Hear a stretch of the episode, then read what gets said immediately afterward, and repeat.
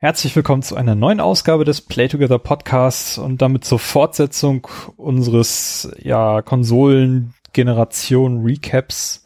Diesmal für die Xbox One, nachdem wir ja vor gut einem Monat die PS4 haben rekapituliert in Form einer ja, Top 5 Episode, so was waren unsere fünf liebsten Spiele für die PS4 inklusive Ausblick auf die kommende PS5 haben wir uns diesmal äh, ja die das, das Xbox Showcase des Sommers äh, als Termin gesetzt, um das gleiche nochmal für die Xbox One zu machen.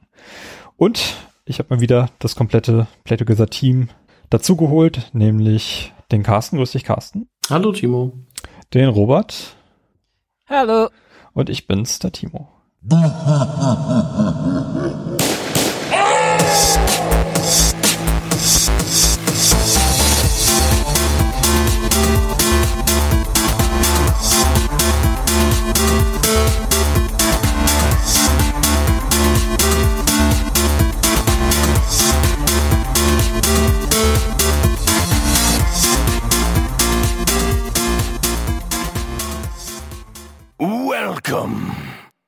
Wir haben ja nun, heute ist, heute ist Montag, um das Ganze zeitlich einzuordnen, Montag, der 27. Juli. Äh, vergangene Woche am Donnerstag, den 23. Juli, haben wir endlich das äh, Xbox äh, Showcase bekommen. Ganz bewusst ohne Series X Showcase oder Xbox One Showcase, einfach nur Xbox Showcase. Ähm, als Ersatz so ein bisschen auch für die ausgefallene E3. Ähm, aber ich tue mich so ein bisschen schwer dazu sagen, dass das wirklich so ein, so ein richtiger Ausblick auf die nächste Konsolengeneration war. Wie habt ihr das denn wahrgenommen? Kann man das mit dem PS5 Showcase vergleichen? Hm. Ähm, das ist eine gute Frage. Ich finde ein, also irgendwie schon so ein bisschen. Also dadurch, dass wir wahrscheinlich von Sony jetzt nicht unbedingt noch mal was sehen werden, glaube ich. Und von Microsoft ja, wie angekündigt, schon noch. Ist das in dem Sinne vielleicht nicht so richtig zu vergleichen, aber es waren ja jetzt, jetzt hat es sich ja schon so um diese ganzen Microsoft-Titel, also diese AAA-Titel, sage ich jetzt mal, ähm, gedreht. Äh, von daher würde man es schon wieder vielleicht mit dem Sony-Event vergleichen können. Ich weiß es nicht genau. Also ich fand, dass die Schwerpunkte ein bisschen komisch gesetzt waren. Also Sony ist ja eingestiegen mit GTA 5 und hat danach sehr transparent gesagt, okay, alles, was ihr jetzt seht, äh, stammt von der PS5. Und mhm. hier beim Xbox Showcase gab es so tatsächlich Momente, wo ich teilweise nicht wusste, auf welcher Plattform das gezeigt eigentlich lief. Äh, es war sehr viel Content auch dabei, der wirklich auch auf die Xbox One zugeschnitten war. Ähm, dieses, dieser Halo Infinite Showcase war von der PC-Version, den wir da gesehen haben, wahrscheinlich sogar ein früher Bild. Also man mhm. munkelt, dass das schon ein halbes Jahr alt ist. Ähm, aber es war tatsächlich kein reiniges, reines äh, Xbox Series Showcase. Ähm, und der, der Fokus war so auf Games allgemein gerichtet und auf den Game Pass. Ähm, so die Message war ganz deutlich so alles, was ihr hier seht, könnt ihr im Game Pass spielen, Day One ähm, so dass ich mich darauf festlegen würde, das war eher ein Game Pass Showcase als ein Xbox Showcase und die Hardware-Plattform spielt für Microsoft gar keine so große Rolle mehr. So, naja, das, ne? das ist ja auch, also das hat Microsoft ja auch schon also gesagt, dass äh, die Spiele, die in den ersten zwei Jahren jetzt, glaube ich, nach Launch der Series X kommen, auch für die One noch erscheinen. So zum Großteil, ne? Also Forza zum mhm. Beispiel nicht, aber ähm, doch war sehr viel dabei, wo, wo auf jeden Fall Xbox One immer dabei stand. Das ist richtig, ja. Äh, ich weiß. Ich, ich mein, ich, ich finde, äh, die, die ähm, erfinden das einfach alle irgendwie neu, ne? Also mich würde interessieren, in das Paralleluniversum zu wechseln, wo es die Pandemie nicht gab. Ähm, ne? Kein Brexit, kein Trump. Ähm, und ich habe übrigens eine Hypothese, dass, dass Trump maßgeblich an der Ausbreitung war, weil er äh, so eine Einrichtung in China äh, geschlossen hat, ne, die Pandemien überwachen sollte, aber egal. Ähm, ne, wenn, an, wir würden gern gucken, ja, wie sehr eine E3 aus, eine ganz traditionelle E3 mhm. von allen. Weil irgendwie müssten die da Pläne gehabt haben. Und ich finde beide äh, Online-Sachen schon ein bisschen merkwürdig. Ähm, aber dramaturgisch fand ich das von Sony richtig, richtig gut eigentlich dafür. Mhm. Ähm, also mit diesem äh, dramaturgischen Aufbau bis zu diesem abgefahrenen äh, äh, Reveal äh, von, also von bis zur äh, Enthüllung der Konsole selbst, die sicherlich wie ein Router aussieht, ja, aber e egal. Das fand ich sehr interessant. Ähm, und das hier fand ich tatsächlich sehr so, ähm, also eine Reaktion darauf. Letztes Mal haben die ein bisschen Mist gebaut, haben die gehört, ne? Das war die Reaktion, dass die kaum Spiele gezeigt haben und jetzt waren die Spiele, Spiele, Spiele. Äh, natürlich haben die auch eine Geschichte mit TV, Sport, TV, Kameramann, Frau. Nee, das war was anderes. Ähm, aber ne, ähm, äh, ich hatte einfach den Eindruck, es war sehr stark so eine Reaktion darauf und ich fand's ähm, nicht unbedingt dramaturgisch geformt. Also äh, um das, um den Vergleich da nochmal ähm, zu ziehen zwischen beiden. Ne? Also äh, es, das heißt nicht, dass es schlecht war.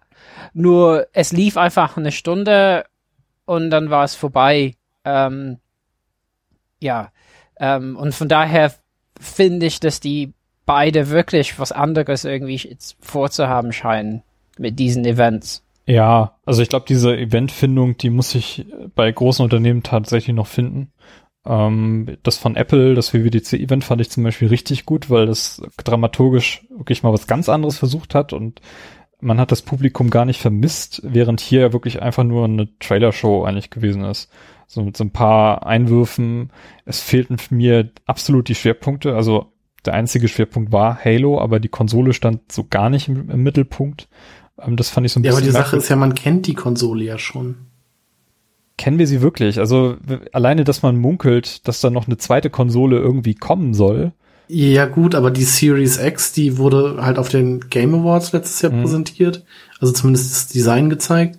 Wurde die von, gab es nicht ein Digital Foundry Video, wo die komplett auseinandergenommen wurde und sowas? Ja, aber die hatten also, ja, also eine Zielgruppe. also innen, ich, ich, ich würde Digital Foundry dann nicht nennen als äh, das wäre ein Reveal wert, weil die haben wirklich eine Kernzielgruppe äh, von von Hardcore-Gamern, die sich wirklich damit auseinandersetzen. Aber äh, man hat ja schon bei Sony gesehen, wie krass dieses Event bei YouTube angenommen wurde. Das war einfach das das meistgestreamte Gaming-Event überhaupt in der Geschichte von YouTube, weil die einfach so breit gestreut haben und trotzdem alle erreicht haben, alle Zielgruppen und den Eindruck haben. Ja, man muss man muss aber auch dazu sagen, dass Sony halt, also die, beziehungsweise die PlayStation halt auch einfach eine unfassbar beliebte Konsole ist. Das ist richtig, Und ja. Mhm. Das darf man halt auch nicht vergessen. Also da kann, da kann Microsoft machen, was sie wollen. Ich glaube, an diesen Hype und an das, an diesen Erfolg von PlayStation werden die halt nicht rankommen. Da können die, glaube ich, wirklich machen, was sie wollen. Aber ich muss auch sagen, also Timo zustimmen, aber wahrscheinlich auch, weil ich ein bisschen viel Digital Foundry übers Wochenende mir reingezogen habe, ne? Aber letzten Endes bei denen, sogar bei denen, ne, die wirklich viel mit Microsoft kooperieren und auch sehr begeistert sind von allem, was in der Konsole steckt, was ich auch finde. Also das ist echt eine mächtige Kiste eigentlich so. Aber ähm, äh, gerade weil mein, meine Xbox-Erfahrung sehr geplagt war von ja viel zu langen Boot-Vorgängen, wenn man die Konsole wirklich aus dem äh, äh, kompletten Aus startet und ein OS, was viele Jahre lang wirklich unmöglich war und gerade noch so funktioniert. Ähm, natürlich, wenn man viel damit umgeht, findet man die Konsolen jetzt eigentlich vergleichbar, aber ähm, ich finde das immer noch teilweise ein bisschen zu langsam. Ähm, also ich wüsste schon gern, wenn ich keine Ahnung, wie viel Geld ausgebe für eine Series X, wie sieht es aus? Ne? Also da hätten die tatsächlich, weil bei Sony haben wir nur den Startbildschirm gesehen. Ne? Das haben die schon so geteasert, so. Ähm, aber ich finde, so Fragen müsste man schon, also die werden schon von Leuten während einer Pandemie verlangen wollen, dass die keine Ahnung wie viel Geld für eine Konsole ausgeben und da müssen die schon Argumente liefern, finde ich. Und tatsächlich vorher war ich mir eher sicher, dass ich eine vorbestelle als nachher. Ja, und äh, das ist eigentlich nicht das, was so ein Event bewirken soll, finde ich. Aber muss man da nicht sagen, dass das halt auch beide Hersteller machen müssen? Weil von der PlayStation weißt du doch auch nur, wie sie von außen aussieht, bis auf dieses eine Bild, wo man halt so ein bisschen Ähm, naja, also die haben, die haben den Controller schon gründ, gründliche Leute, der ganz viele neue Sachen hat, ne? Na gut. Ähm, ja, äh, die haben ganz, ganz viel über die SSD-Geschwindigkeiten äh, gesprochen schon, die wirklich sehr, sehr schnell sind. Und das in Ratchet Clank schon gezeigt, wie man zwischen Welten wechselt. Klar, Sony hat noch was über das OS zu erzählen, über äh, die Konsolen, äh, Nutzererfahrung und ne, auch über den Preis. Genau, und, es ist wirklich, mit, jetzt ist es lächerlich mit diesem Chicken-Spiel, was die miteinander betreiben mit dem Preis, weil keiner zuerst gehen will. Mhm. Ähm, äh, weil irgendwann müssen die Dinge vorbestellt werden. Also, ich meine, klar, es wird wahrscheinlich eine begrenzte Auflage geben. Also, ich denke, wenn man wirklich eine von diesen Konsolen haben will, sollte man am besten vorbestellen. Diese, wenn man es dieses Jahr haben will, muss man natürlich nicht, weil das erste halbe Jahr einer neuen Konsole eh ein bisschen mau ist. Ähm, aber ja, also ich finde, da hat Microsoft schon ein bisschen weniger gezeigt. Und klar, die sagen halt, es kommt denen vielleicht nicht so sehr darauf an, ähm, mit welcher Kiste man spielt. Aber äh, irgendwie äh, sollte man vielleicht auch Argumente dafür machen, wieso man die neue Hardware kaufen sollte. Ja, ich finde, ich finde, man sollte sich da, also Microsoft sollte sich da nicht zu sehr ins Hintertreffen bringen, weil die wollen ja das Weihnachtsgeschäft mitbringen, äh, mitnehmen und wollen da auch massig Konsolen verkaufen, ähm, weil das halt nun mal das nächste Ding ist und die Entwicklung wird einfach weiterziehen und du kannst halt in drei Jahren nicht mehr argumentieren, hm, das läuft ja alles noch auf der Xbox One, sondern da muss das halt auf der Series X richtig losgehen. Und ähm, ich habe aber auch auf der anderen Seite so ein bisschen das Gefühl, dass sie sich so ein Hintertürchen offen halten, falls die Corona-Pandemie noch so richtig schlimm wird im Herbst, dass sie den Launch verschieben, aber trotzdem die Software einfach rausgehauen werden kann, weil es eben auf der Xbox One und der Xbox One X halt super läuft. Ähm, das, äh, diese, das, diese Option hat Sony sicherlich auch, aber ähm, bei Microsoft, die, die sagen halt schon jetzt relativ transparent, uns ist eigentlich egal, wo du spielst, du kannst auf dem PC spielen, dein Game Pass funktioniert überall. Mhm. Ja. Ich bin einfach nur ein bisschen äh, verblüfft, ja, weil ich denke, die werden ganz viele Strategiegeschäfte haben. Und auf jeden Fall von außen ist es nicht so transparent, was sie machen. Ähm, ja, und, und das frustriert auch so Leute wie Digital Foundry, die, ich meine, die haben echt gesagt, so, ähm, nach dem Event letzte Woche, äh, wieso sehen wir so wenig Gameplay?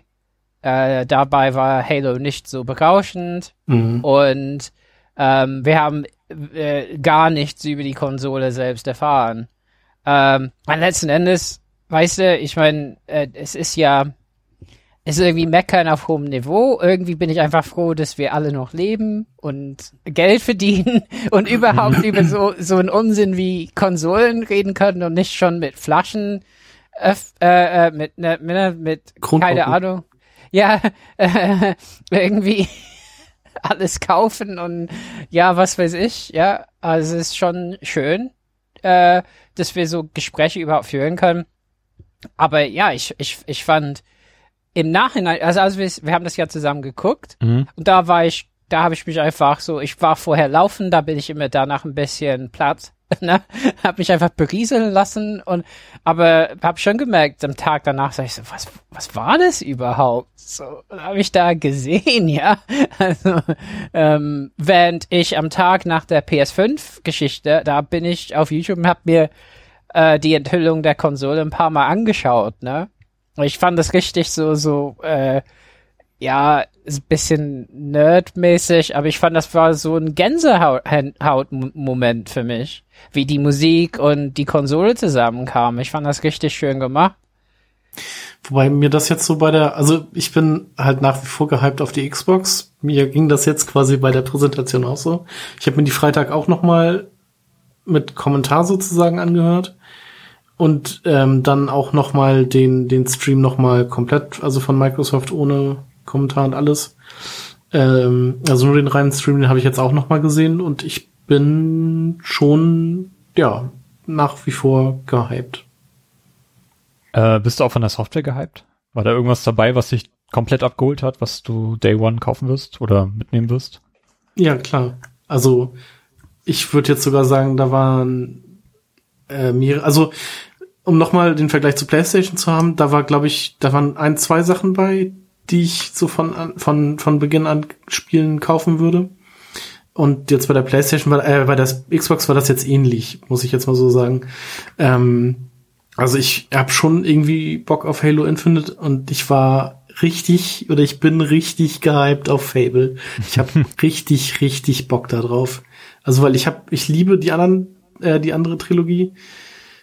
Ähm, auch wenn die Spiele jetzt, ja, das dritte war ziemlich, also zu einfach, also zu leicht und er hatte so ein paar Schwächen. Der zweite war auch nicht perfekt, aber ich liebe halt diese Welt ähm, und alles und ich kann es wirklich nicht erwarten, wieder ein Spiel in Albion zu haben und da wieder hast, Heldentaten hast du die, zu vollbringen.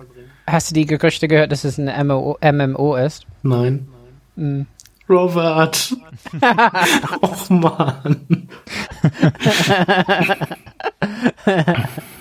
ja, nur so. ich warte ab, bis irgendwas kommt, selbst wenn es ein MMO sein sollte. Vielleicht ist es ein gutes, vielleicht gefällt es mir und ich spiele es dann trotzdem.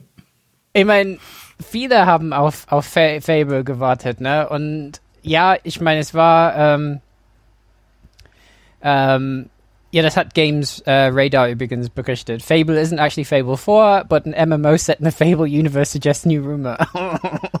ähm, aber äh, das war halt echt wenig, ne? Also wir haben da so. Ja, so einen kurzen CGI-Trailer halt. Ja, und ähm, das zeigt auf jeden Fall, dass das Spiel, also ich glaube auch, äh, man kann warten mit der Konsole, wenn es wirklich um Fable geht, ne? Also wie bei mhm. vielen Sachen, ne? Also auch Forza ist wahrscheinlich äh, äh, lässt auf sich warten ein bisschen, ne?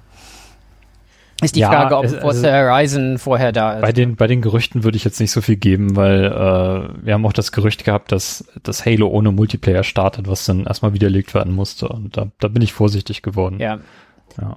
Ja, sicher, sicher. Nur so wenig wie die gezeigt haben, ähm, ja, weiß man einfach wirklich erstmal gar nichts, ne? Ja, ähm, ist auf jeden Fall kein Release-Titel. Äh, genauso wenig wie Forza übrigens. Äh, Forza wird auch äh, erst später kommen.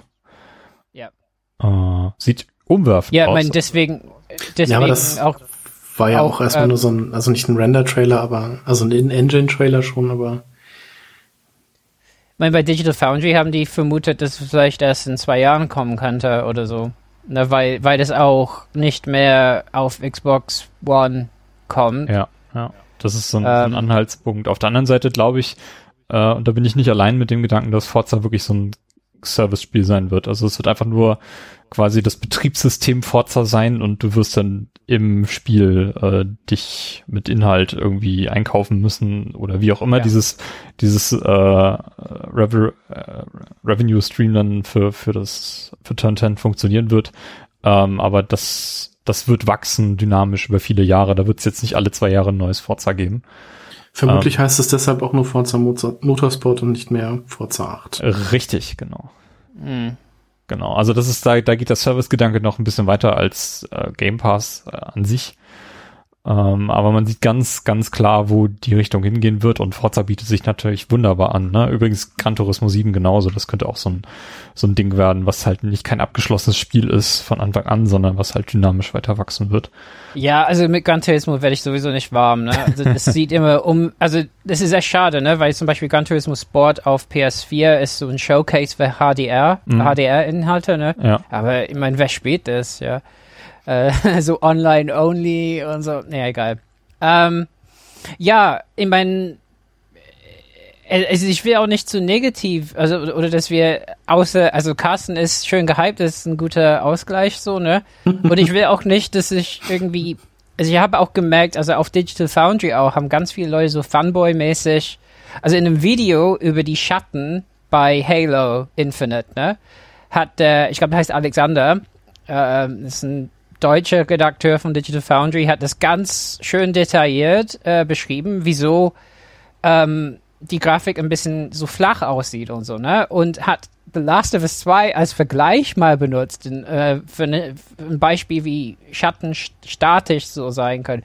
Und da waren anscheinend Leute getriggert, ja, schon dadurch, dass das The Last of Us also, also ich finde, es reicht teilweise so wieder so absurde, ähm, na, äh, also, ab, äh, also es reicht halt ein, ein Grad an, an Absurdität irgendwie im Moment äh, mit, mit dem Fanboyismus ähm, und möchte da nicht, also äh, mitmischen oder so wirken als, also ich bin eigentlich plattformagnostisch. Das letzten Endes kaufe ich, wenn ich Geld habe, äh, irgendwann kaufe ich alle Konsolen in der Regel. Ähm, kann, es kann eine Frage der Reihenfolge geben dieses Mal. Ja, weil es einfach auch ein bisschen überwältigend ist, an einem Tag oder in einer Woche zwei komplett neue Konsolen zu haben. Und dann nutzt man beide einfach nicht. Ja, das stimmt. Ähm, aber ich, ich würde halt sagen, im Moment im, im Kampf um die, äh, um die Ideen, um die, äh, um das Argument, äh, eine neue Kiste, liegt wahrscheinlich PlayStation einfach ein bisschen vorne, aber das heißt nicht viel. Äh, aber äh, und vom insgesa Event insgesamt will ich auch sagen, will ich, war ich mehr wie Timo so ein bisschen einfach ähm, ja, ein bisschen unbeeindruckt, ja. Ähm, wobei äh, es nicht heißt, dass es irgendwie keine Argumente, also es gibt auf jeden Fall ein Argument, über das wir bestimmt gleich sprechen werden, äh, ne, das GP-Argument, ähm, was wirklich eine mächtige Geschichte ist, finde ich, für die Konsole. Und da haben sichtlich viele Kommentatoren, Online, YouTuber und so recht, dass ähm, die Art und Weise, wie Spiele mit Spielerinnen mit Spielen beliefert werden, dass das tatsächlich so ein erster Schritt in Richtung so ein Netflix-Modell für Spiele sein könnte. Aber ähm, ja, insgesamt war ich so ein bisschen. Und, und für mich wäre die Frage, gab es irgendwas dann von den ganzen Spielen, die für euch, also wir hatten schon Fable, klar, äh, war ein bisschen so ein Highlight am Ende. Ähm, gab es sonst irgendwas für euch, was so herausgestochen ist? Also die haben ja eine Menge, also 10 Weltpremieren, 22 exklusiv auf Xbox entwickelte Spiele gezeigt, etc. Kann man alles online nachlesen? Gab es sonst irgendwas?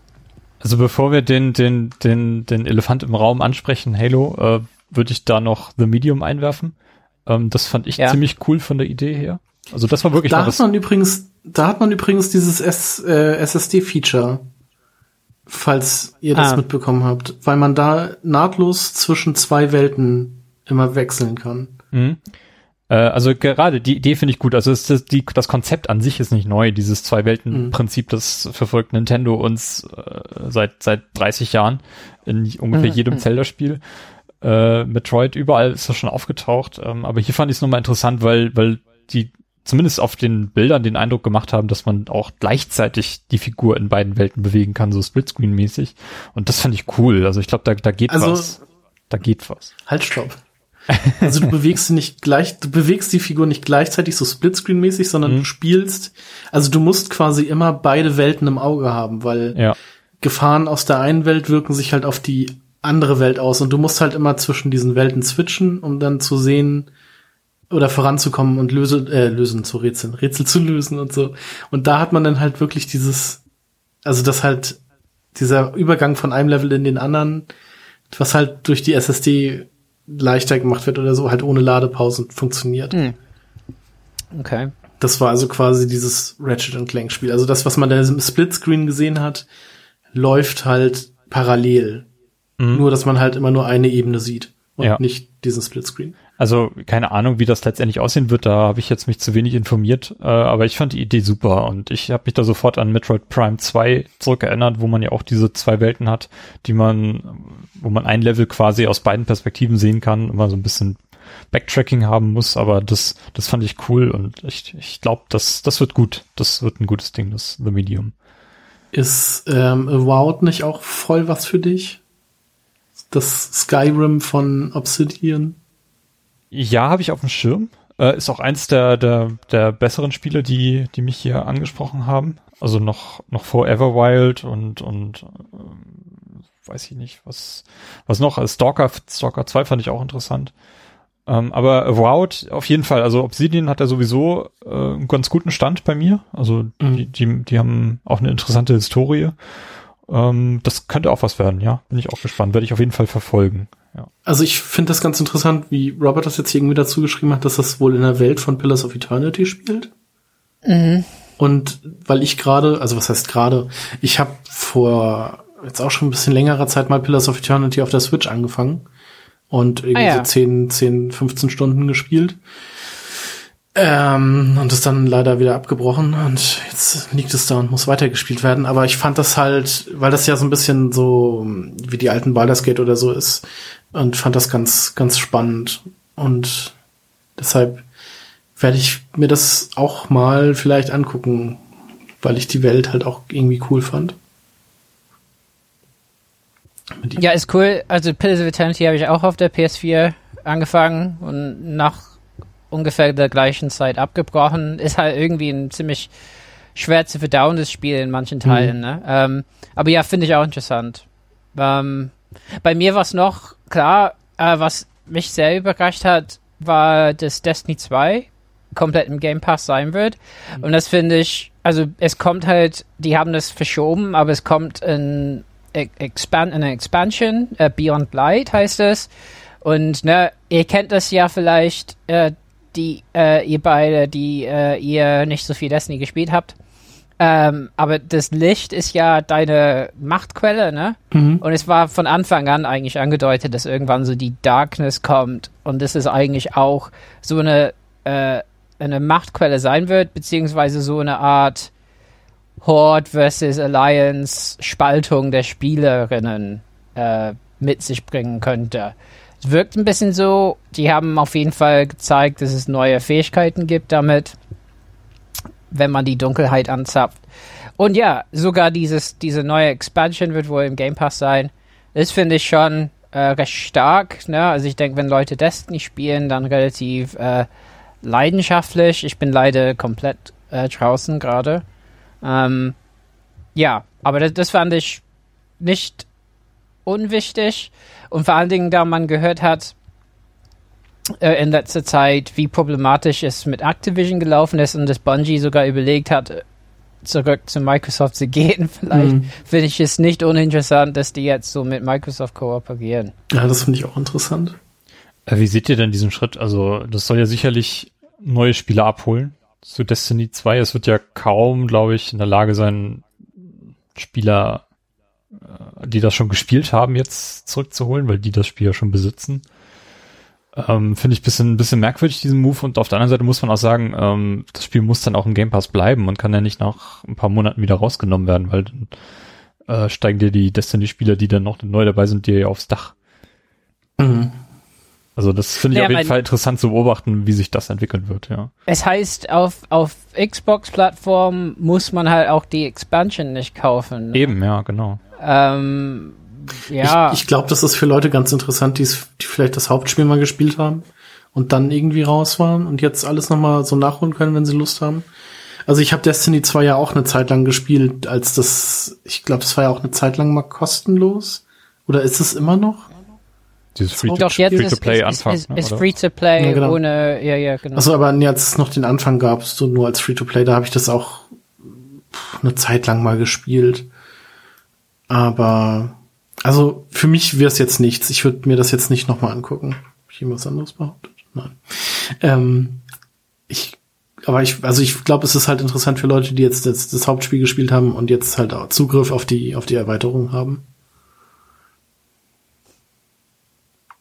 Ja, ich meine, das ist halt, das hat, glaube ich, eine ganz große Spielebasis, jetzt bisschen kleine bestimmt, aber es, es, ähm, einerseits macht's äh, das Argument ein bisschen schwer, wieso spielt man Destiny auf PS5, wenn man auf Xbox alles, alles mitbekommt quasi, ne? Mhm. Ähm, andererseits eine Sache, und das fließt so ein bisschen in, vielleicht in unsere Game Pass Diskussion, ähm, frage ich mich einfach, wie ist es denn? Also wenn viele leidenschaftliche Destiny-Spieler, die ich auch mal war, wenn ich mal die Expansion kaufe, dann kaufe ich die Version mit allen, ne? Mit, mit so einem äh, mit so einem Gerät, äh, worauf ich fahre, mit Flammen an der Seite und so, ne? Also mit, mit den blödesten Sachen, die äh, ökonomisch überhaupt keinen Sinn äh, machen, äh, die zu kaufen, ne? Also Mhm. die Legendary Edition oder sowas, ne? Und ich denke halt, wenn man das will, dann muss man es trotzdem kaufen.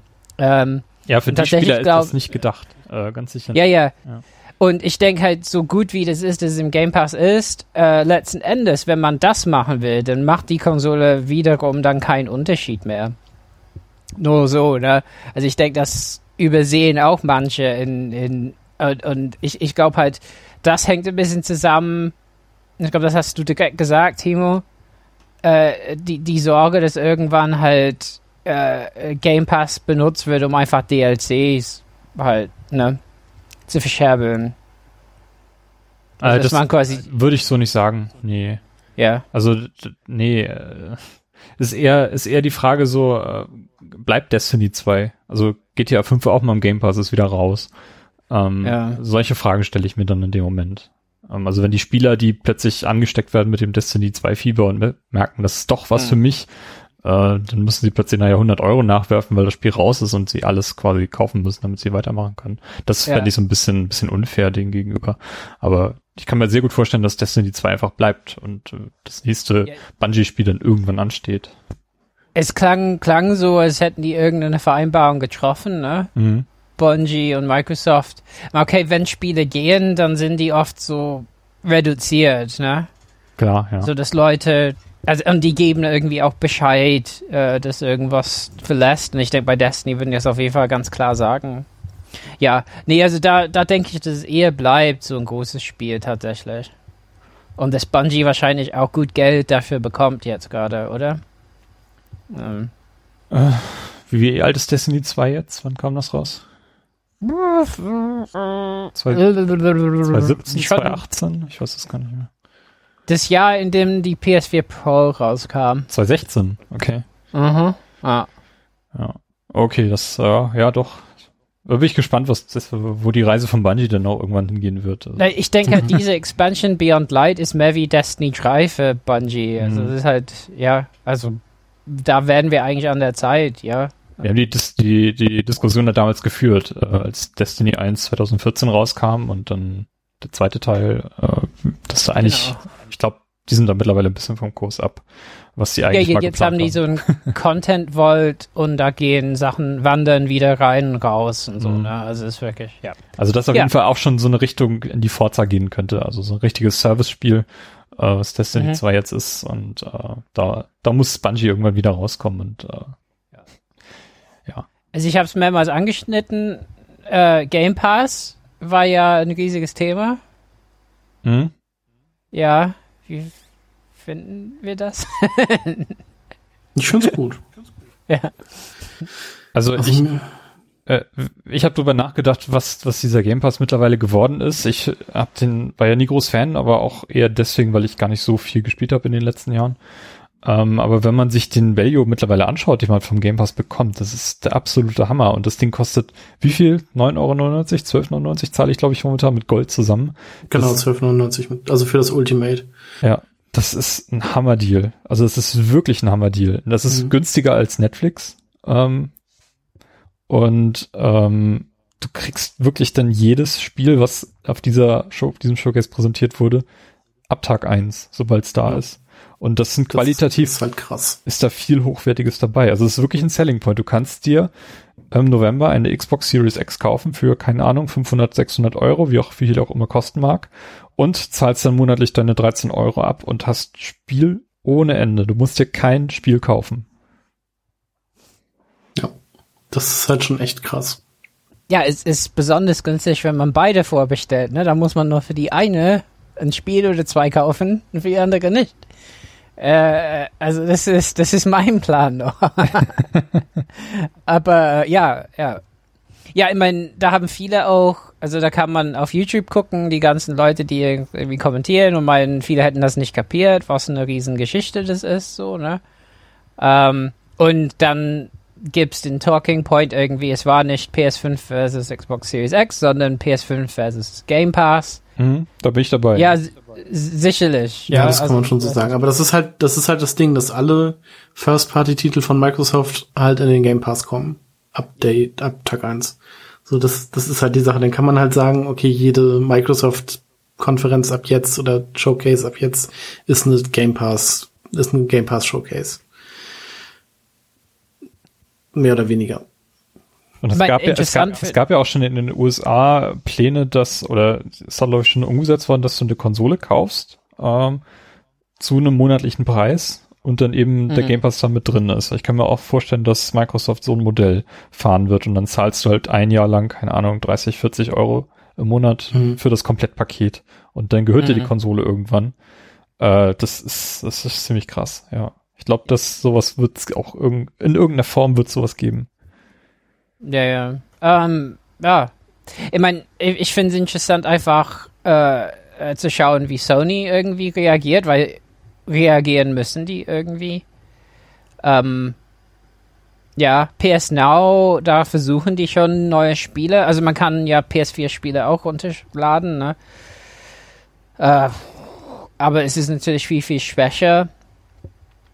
Äh, ja, und es wirken es wirkt für mich wirklich wie verschiedene Welten, die aufeinandertreffen. Also das eine, die eine, in der man halt neue Spiele noch rausbringt und die, die man kauft. ja, es ist, es ist schon interessant äh, gerade. Ja, gut, Microsoft experimentiert mit diesem Konzept ja seit Anfang an. Also es gab ja von EA diesen, wie heißt der Game Pass Modell? Was EA Access. EA Access gab es ja von, genau. fast von Anfang an. Also es ist ja auch schon dann so alt wie die Konsole selbst und gibt's erst mhm. seit kurzem bei Sony auch. Ja, ja. Ähm, und PS Now, das ist zumindest. Frag mich nicht, wieso. Ich habe das Jahr bei der PS4 gekauft. Ich habe ein Jahr EA Access und ich nutze es nie. Egal. Und äh, PS Now ist zumindest die Basis geschaffen worden, aber die hat kommt eigentlich aus, einem, aus einer anderen Richtung und ich glaube auch, dass Sony das relativ schnell dann auch ausbauen wird. Ja. Ja, ja aber auf jeden Fall äh, war das etwas, wo über man sich wirklich freuen konnte. Dann sieht weiß man, okay, The Gunk klingt irgendwie witzig oder so. Vom Und, Titel her, äh, da das, spielen. Da das ja von den SteamWorld-Leuten ist, was mir ja auch anfangs nicht so bewusst war, ähm, werde ich das wahrscheinlich auch nochmal eher auf dem Zettel haben, weil ich habe jetzt letztens erst SteamWorld Dick 2 durchgespielt und fand das fantastisch. Mhm. Ähm, und das sah schon auch cool aus, The Gunk. Also. Ja.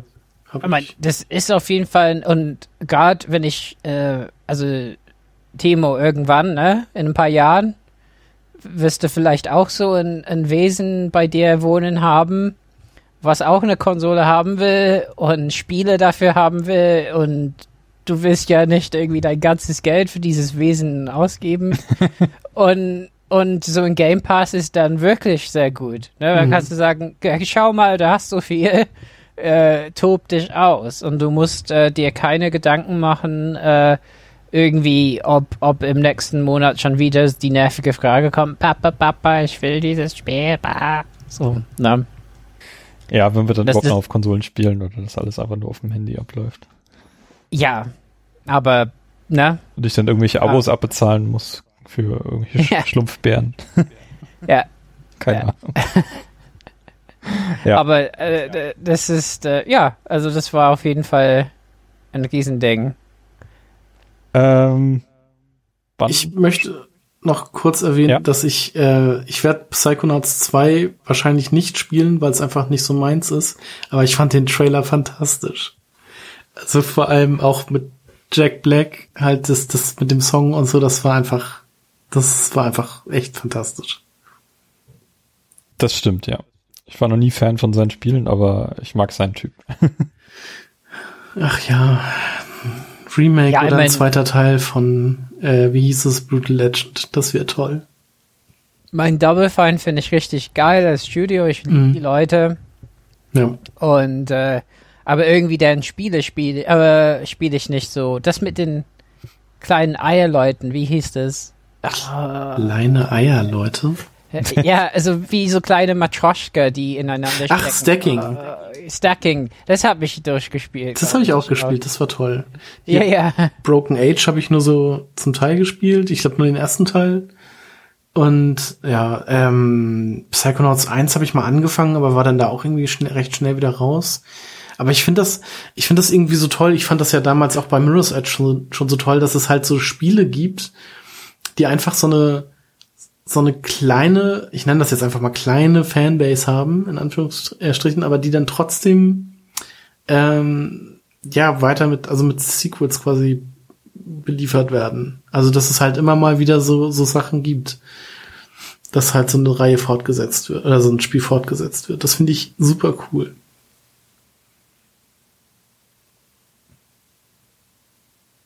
Wollen wir langsam über Halo sprechen? Ah.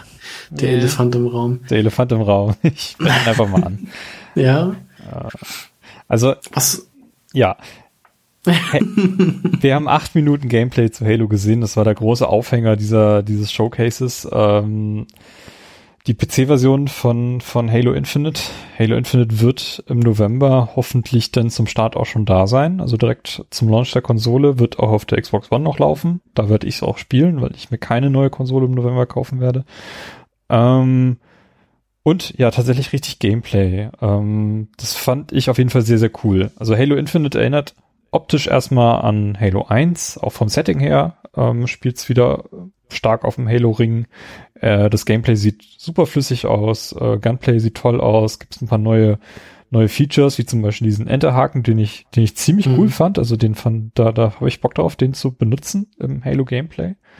Ähm, und das ist wirklich Halo. Also es hat ausgesehen wie Halo. Es hat, äh, man hat, also ich habe richtig das Gefühl gehabt, ich habe den Controller in der Hand und spiele das Spiel, weil ähm, ich habe Bock auf, auf ein klassisches Halo, auf so Halo 1, 2, 3, so in der Richtung. Halo 5 hat mich nicht so sehr abgeholt, werden wir später noch drüber sprechen. Ähm, aber Halo Infinite könnte was werden. Und dann, dann lässt man so dieses Showcase einen Tag Revue passieren, liest so ein bisschen im Internet und äh, es tut sich einfach ein unfassbarer Shitstorm gegen dieses Spiel zusammen und ich verstehe überhaupt nicht, wieso. Erklärt mir das mal bitte. Ähm, also ich habe, was ich nur gelesen habe, war halt unter unter einem Tweet, der bei uns in der WhatsApp-Gruppe irgendwie gepostet wurde, wo sich über die Grafik lustig gemacht wurde, dass es halt ähm, ein, also der Vorzeigetitel ist, um halt die Next-Gen-Konsole zu verkaufen. Und dann kannst, dann da sollte es oder dürfte es nicht so aussehen wie halt so wie es jetzt aussieht, dass es halt gerade mal oder so mit den niedrigsten Anforderungen auf der Xbox One läuft, so nach dem Motto, sondern einfach auch ein Grafikblender und ohne was was ich sein, also so sein muss und wie schon gesagt, Microsoft will damit quasi die Series X verkaufen, so nach dem Motto. Und deshalb gab's, also hab, so habe ich dann quasi diesen Shitstorm äh, wahrgenommen, dass es sich nur darum drehte. Ich weiß nicht, Robert, wie sieht das bei dir aus? Ähm, also, äh, puh, ähm, hm, ich will nicht zu negativ sein, aber ich meine, ehrlich gesagt, äh, ich bin ein bisschen, ein bisschen sehr geplättet einfach äh, von dem, was die gezeigt haben, weil ich, ich wirklich äh, fand, das sah teilweise aus, also es sah aus wie einfach eine, ein Spiel, was auf den jetzigen Konsolen laufen könnte. Was es Äh, ja auch tut, Das ist ja, genau, möchte ich was es ja auch tut. Es ist eine Entwicklung von der Xbox One, die wahrscheinlich Ja. spät im Zyklus portiert wurde als, okay, wir müssen das als Launch-Titel für die nächste Konsole bringen. Was ja auch nicht so verkehrt ist, hat Nintendo ja mit äh, Breath of the Wild auch gemacht. So, das Ja. erstmal so als Aufhänger. Und dann, und dann, was, was mich als jemand, der eigentlich die Halo Einzelspielkampagnen sehr gerne mag, was mir Sorgen macht, ist, die scheinen sowas wie Open World wie God of War zu machen, dass man so eine Karte hat, rumgeht und da Missionen macht. Mhm. Und es ist halt ein großes Experiment, finde ich. Ich meine, mir war klar, dass es ein Experiment mit Halo geben wird, weil Halo 4 bis 5 war schon nicht so glatt, ne? Der Übergang und die haben an Sachen rumprobiert. Und jetzt seit 5 wissen wir, dass es im Hintergrund Probleme gab in der Entwicklung und zentrale Leute auch gegangen sind, relativ spät und sowas im Entwicklungsprozess. Ähm, ah, und ich finde, das sah ich ein bisschen. Also, das, äh, also ich weiß nicht, ob diese Richtung wirklich Halo äh, für mich sein wird, so, ne? Weil das, die Sache mit Open World ähm, ist ja, also Halo war ja immer das Spiel, wo man ähm, immer gucken muss, wie ein Kampf zu lösen ist, wie ein Puzzle, ne? Und ja, Open World ist halt ein bisschen ein anderes Prinzip für mich, ne? Weil, weil das ist nicht irgendwie designt, das ist ein bisschen spontaner. ja, also das machte mir ein bisschen Sorgen. Äh, ansonsten, ich meine, ähm, die Waffen sahen gut aus. Äh, die Geschichte weiß ich nicht, ob die Richtung mir gefällt, weil es ist halt schon wieder so ein bisschen eine Art Reset. Äh, von vier bis fünf war es ein Reset, weil denen dieser Didakt nicht so gefallen hat. Also der Didakt kam nicht so gut an, ja. weil die Leute auch diese bescheuerten Bücher, die ich gelesen habe, nicht gelesen haben. Und, so. und äh, bei fünf kam nicht so gut an, dass man nur die Hälfte der Zeit den Chief gespielt hat. Ja, ähm, weiß ich nicht, wie ich diese Richtung jetzt finde, dass wir jetzt, anscheinend haben wir so einen Pilotenkumpel, der die ganze Zeit meckert und, und heult und so. Und ja, äh, okay, also der wird halt der Spiegel sein, mit dem wir uns sehen, ja, als Master Chief. Ja, weiß ich nicht. Äh, also ich war nicht irgendwie abgetan oder so, also nicht so krass wie ich, glaube halt, meine Reaktion jetzt ist auch sehr stark geformt. Also wenn man halt irgendwie 15 Minuten Analyse von Digital Foundry halt sich anschaut, wieso die Lichteffekte ein bisschen matt sind, dann beeinflusst das einen ja auch. Ich meine, die Sache ist, die gehen von so designed zu Open World und das bedeutet auch so ein paar Reibungsverluste, ne? Weil es ist was anderes, 60 FPS, 4K Open World zu machen. Ne? Also da kann man eben vielleicht nicht so voll die Effekte haben, wenn man nicht äh, äh, noch mehr Entwicklungszeit ha hat. Was äh, wirklich auch krass, äh, mich krass so getroffen hat, war die Aussage beim Digital Foundry Video, wo die gemeint haben, so wie es aussieht, würden die eigentlich denken, das Ding müsste verschoben werden und nicht dieses Jahr rauskommen. Und da dachte ich, oh, ich weiß nicht, wie dieses Spiel ankommen wird. Also ich habe ein bisschen Sorge tatsächlich, dass äh, das äh, das schlechteste Halo-Spiel sein könnte. Ah, so weit würde ich nicht gehen. So weit würde ich wirklich nicht gehen.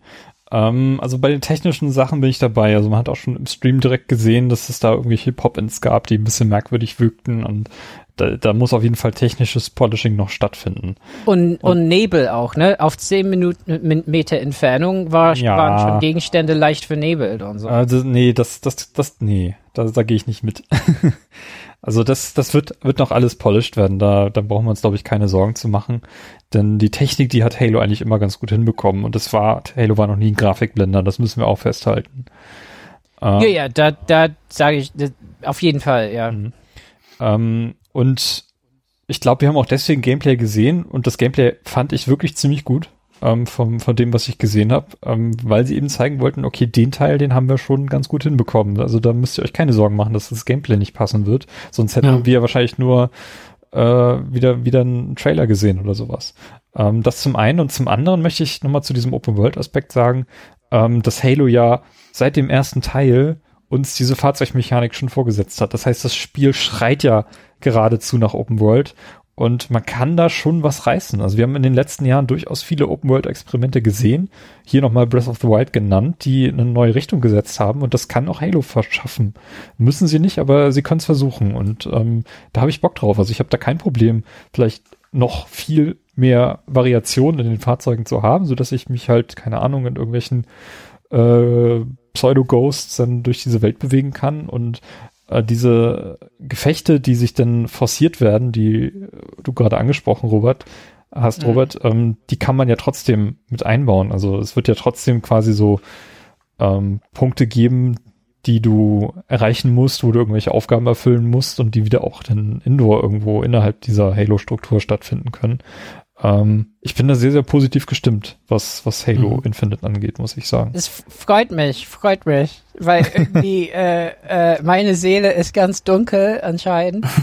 Und ähm, ja, äh, ich mein, also Gameplay selbst, also ich fand, äh, ihr kennt mich ja, also was ich wirklich mag, ist das Waffengefühl von diesen Halo-Spielen und so. Ja, das hat alles noch so gestimmt, ja, muss, muss man sagen. Ähm, aber ja, äh, als Gameplay selbst fand ich es nicht irgendwie so. Äh, es war nicht so, da war kein Wow-Moment für mich drin, ne? Und, ähm, und der Affe am Ende, äh, sah ein bisschen komisch aus. und, also, ja, äh, von, von daher, ich, ja, ich bin noch offen und ich werde es auf jeden Fall spielen. Also hier spricht jemand, der wird es auf jeden Fall spielen und durchspielen. Auf jeden Fall wahrscheinlich Legende, Solo und alles. Also äh, wie bei jedem anderen Halo-Spiel auch. Also von daher, ähm, hier spricht jemand, es ist so, als würde ich sagen, also der Wein von außen der sieht vielleicht, vielleicht ist die Herkunft, der Herkunftsort ist nicht so gut oder so, oder der Jahrgang könnte problematisch sein, aber ich probiere den auf jeden Fall und trinke die Flasche aus. Also, äh, und so ist es bei Halo. Aber ja, die Reaktion ist für Microsoft problematisch, ähm, ne? weil das soll, äh, soll äh, für sie Sach äh, Hardware verkaufen oder soll so Leute anlocken. Weil sie, also die Reaktion wird die nicht so freuen, denke ich. Ähm, ja, ich habe das Gefühl, 343 tut sich echt ein bisschen schwer. Ja, ich habe auch gestern drüber nachgedacht. Ich meine, es ist jetzt fast zehn Jahre her, dass 343 das von Bungie übernommen hat. Also Bungies letzter Titel war Halo Reach. Dann sind sie weggegangen. Mhm. Äh, dann kam ein Jahr später das erste Spiel von, von 343 mit dem, mit der Anniversary Edition. Und dann gab es vier, fünf und jetzt Infinite. Und Halo 5 ist auch schon fünf Jahre her, ne? Das war 2015. Da kam das raus. Ähm, das heißt, das nächste Halo, es wurde ja auch schon gesagt, das ist das letzte Halo von 343 bis auf weiteres. Also wir werden mhm. da mindestens fünf Jahre auf das nächste Halo warten, wenn das überhaupt weitergeführt wird. Oder vielleicht gibt es einen kompletten Reboot bei einer anderen Company, keine Ahnung. Ähm, die Entwicklungszeiten sind einfach so lang geworden. Und ähm, zehn Jahre wo das 343 jetzt macht. Ähm, so lange hat Bungie nicht an Halo gesessen und die haben in der Zeit die ganze Trilogie plus Reach eben gemacht. Und ODST. Also das sind ganz andere Kaliber gewesen als das, was wir von 343 gesehen haben. Ähm, wenn die jetzt nicht mit Infinite einen riesen Hit landen, dann ist das, glaube ich, erstes Mal gewesen mit Halo. Ich bin mal gespannt, worauf sich nachher dieses Infinite beziehen wird. Ob das, das wie bei Bioshock Infinite ist. Dass das, das, ach, irgendwie storymäßig irgendwas zu sagen hat. Also wird's bestimmt, aber. Ja. Ja. Also wenn es super läuft und das kann ja auch ein Riesenhit werden, dann, dann werden die das auch als Service-Spiel ähm, weiter pflegen. Ähnlich wie, wie das mit Destiny läuft, denke ich. Ja, also ich denke, Infinite deutet das auf jeden Fall an. Ist die Frage, ob man tatsächlich noch Master Chief spielt oder ähm, anscheinend in den Büchern, da bin ich nicht so ganz aktuell. Jetzt kann jeder auf jeden Fall Spartan werden. Mhm. Ja, also da will ich wieder eintauchen auch. Also will, will auch nicht zu negativ klingen und so. Letzten Endes Grafik ist auch für mich etwas, also ich spiele im Moment Ghost of Tsushima und es äh, ist wahrscheinlich das schönste Spiel, was ich seit langem, also mit Last of Us 2. Und ähm, ja, das ist krass, und vor allen Dingen ist es ein Spiel, wo, wenn meine Frau um die Ecke kommt und sich das anschaut, die sagt, oh Mann, das sieht ja schön aus, ne? Was schön ist, ne, dass man auch von Nichtspielerinnen äh, leicht Wertschätzung erfährt und nicht einfach, was spielst du denn wieder? Das sieht furchtbar aus, weil es irgendwie so brutal ist oder so. Ähm, aber äh, letzten Endes, Grafik ist etwas, äh, was für mich einfach mich nicht stören soll. Ähm, und ich schaue da nicht nach, äh, danach ist es wirklich Raytracing jetzt. Was, also, also das kam auch später raus, ne? Raytracing wird ein Patch, wird in einem Patch kommen, ne? Mhm. Also es gab kein Raytracing in dem, was die gezeigt haben. Also das heißt, das Licht war nicht dynamisch und so und ja, ist halt ein bisschen schade, ne? Weil Raytracing halt ein Riesenargument der neuen Konsolen sein wird.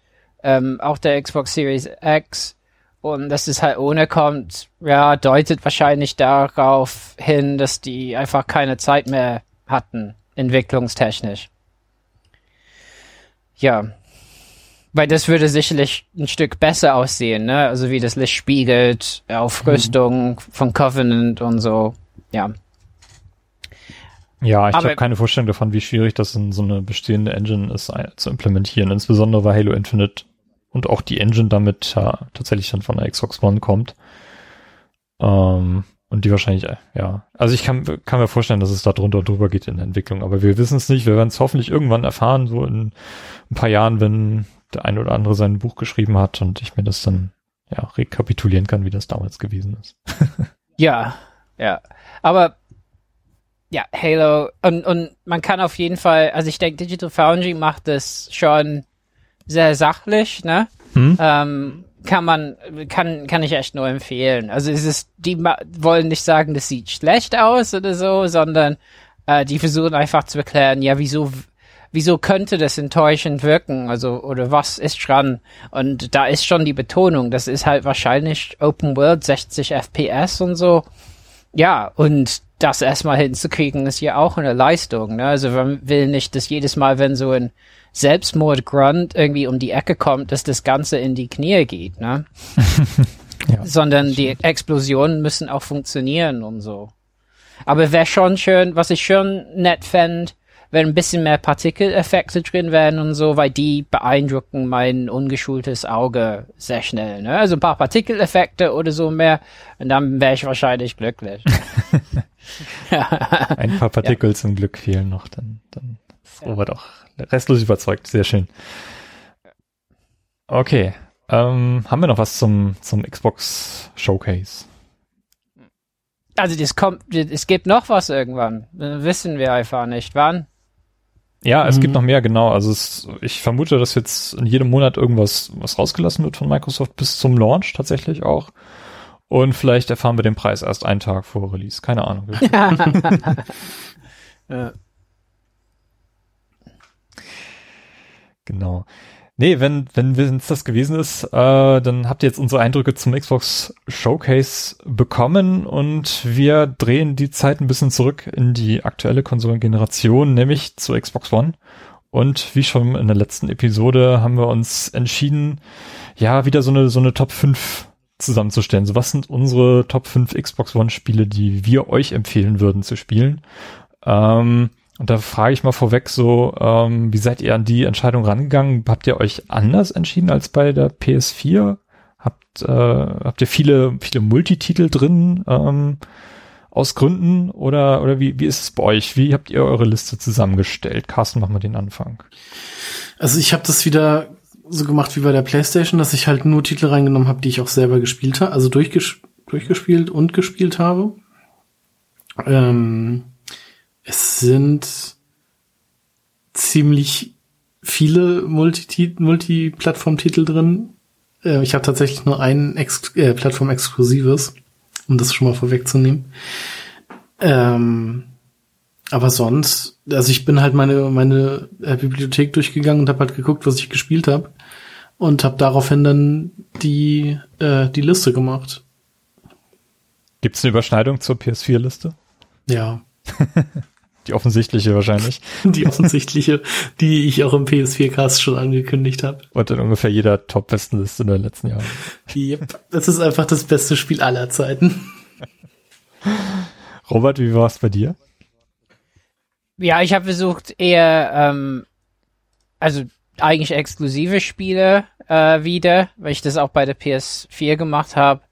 Ähm, muss aber sagen, diese Liste ist mir um einiges äh, schwerer gefallen ähm, weil ich einfach, glaube ich, wohl diese äh, Generation viel mehr PS4 exklusive Spiele gespielt und durchgespielt haben mhm. habe, ne? Und ähm, ja, von daher war es schon ein bisschen, ja, also ich hatte letzten Endes nicht viel mehr als fünf, während ich bei der PS4 schon ein bisschen ausmisten musste.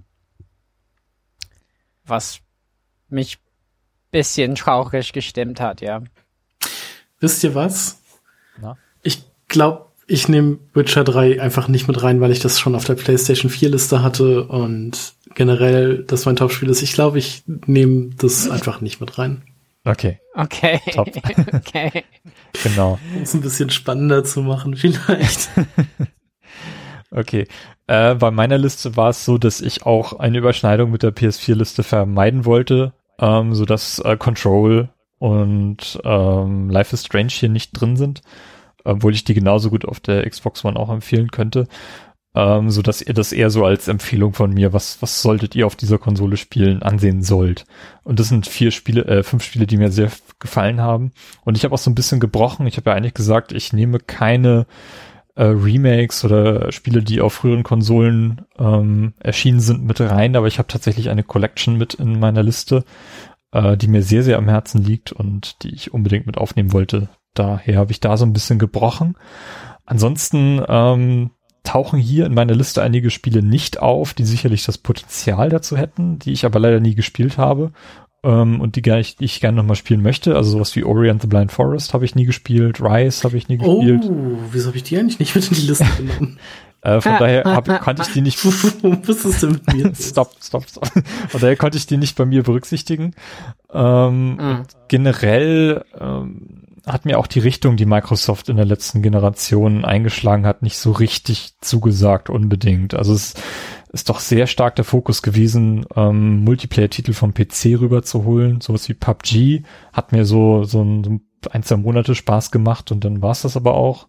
Ähm, dann die, ja, dieser fehlende First-Party-Support auf vielen Seiten, der jetzt so langsam wieder erst hochgerammt wird. Viele Studios wurden noch zu Xbox 60 Zeiten geschlossen und das hat sich sehr, sehr dramatisch ausgewirkt auf die Geschichte der Xbox One, ähm, dass ich mir da auch so ein bisschen schwer getan habe dann.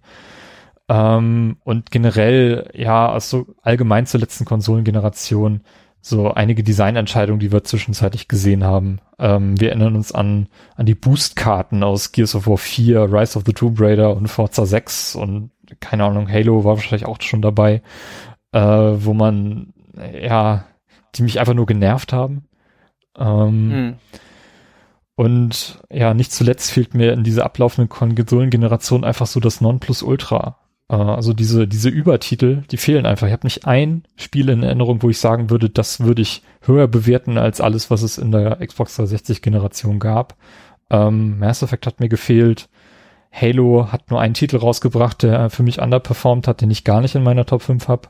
Um das Also schon mal du zu spoilern. hattest ein Mass Effect Spiel. Du ja, nicht es war ein Mass Effect Spiel, aber das kann nicht ansatzweise mit der Trilogie mithalten. Nein, das ist richtig. Also mir würden auf der Xbox 60 so generell mindestens zehn Spiele einfallen, die ich höher bewerten würde als alles, was jetzt in meiner Top 5 hier drin ist. Und das finde ich schon ziemlich starkes, ich will nicht sagen Armutszeugnis, aber ähm, ich bin generell mit der ablaufenden Konsolengeneration nicht sehr zufrieden. Egal ob PS4 oder Xbox One.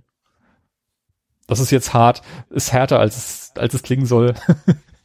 äh, komm, Also, ich meine, ein bisschen ähnlich geht's mir, wobei ich sagen würde, die PS4 mit so, so Titeln wie Bloodborne oder so schon, also da gibt's Sachen, wo ich sage, ja, das waren, war schon auf der PS4 eine sonnigere Generation meines Erachtens mit den Exklusivtiteln. Aber man muss halt auch äh, Geschmack für gute Spiele haben und Spider-Man mögen, ne? Also das ist, äh, kleiner, kleiner Seitenhieb.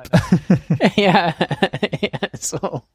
Und du spielst ja The Last of Us 2 noch, ne? Bin ich noch Ja, dabei, ja. Ja, genau. So, jetzt bringe ich gerade meine Spiele noch in eine Reihenfolge. Deswegen würde ich bitten, dass wir wieder mit Platz 5 anfangen und äh, Robert, mach einfach Äh, mal ja. den, den Anfang. Okay.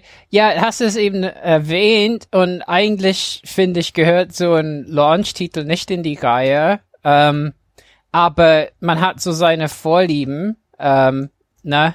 Und ich mag ja Rom und alles drumherum. Und tatsächlich, wenn, wenn jemand die Konsole jetzt neu kaufen würde, ich sagen, Game Pass, Rise, Son of Rome. Äh, es sieht gar nicht so schlecht aus. Die Kinect-Sachen, also man konnte ja Kinect benutzen und so, so Sperrwerf-Kommandos geben und so.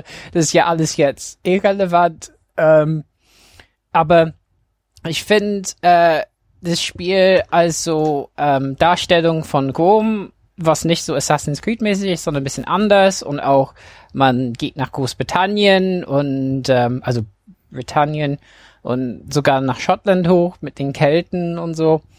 Ähm, ich fand es wirklich sehr gut und relativ einzigartig in dieser Generation. Ist natürlich ein bisschen schmal, das Spiel. Und äh, deswegen nicht, nicht hoch in der Liste. Ich hätte auch Titanfall nehmen können, was aber jetzt überholt ist, weil es ein Titanfall 2 gibt. Und deswegen Rise Son of Rome.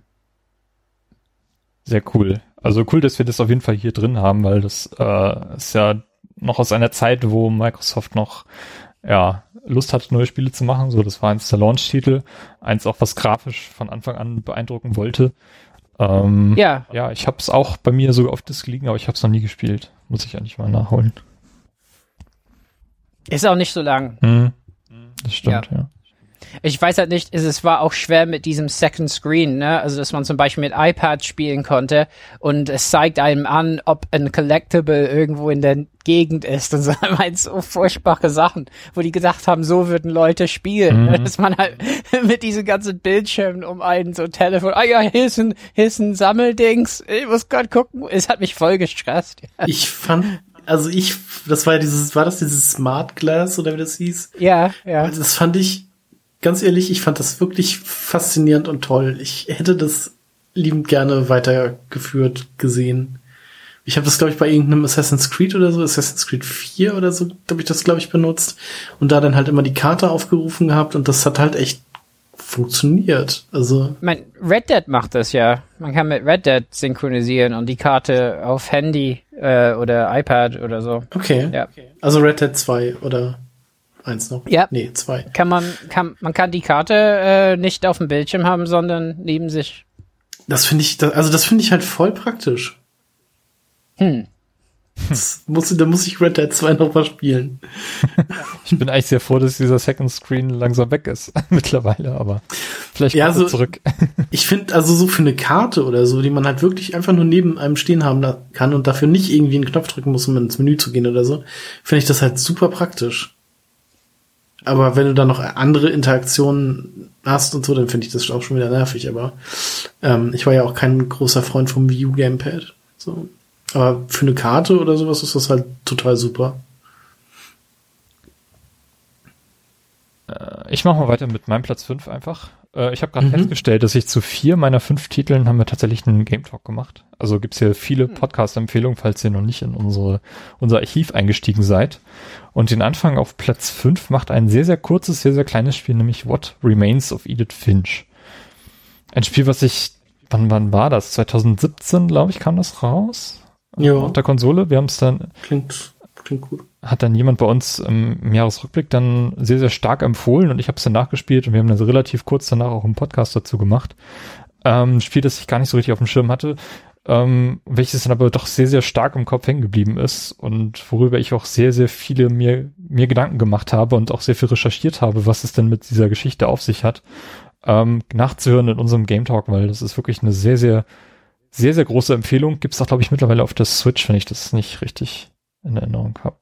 Hm, kann sehr gut sein, ja. Genau, also stellvertretend auch für einige andere von den kleineren Indie-Spielen, die doch recht groß rausgekommen sind in der vergangenen Generation. Ähm, Firewatch erinnere ich da. Ähm, Gone Home war auch so ein Ding. Äh, ist so, so ein, es gibt so ein paar Spiele, die so in die Richtung gehen und äh, What Remains of Edith Finch hat mich doch am nachhaltigsten beeindruckt von den kleineren Spielen.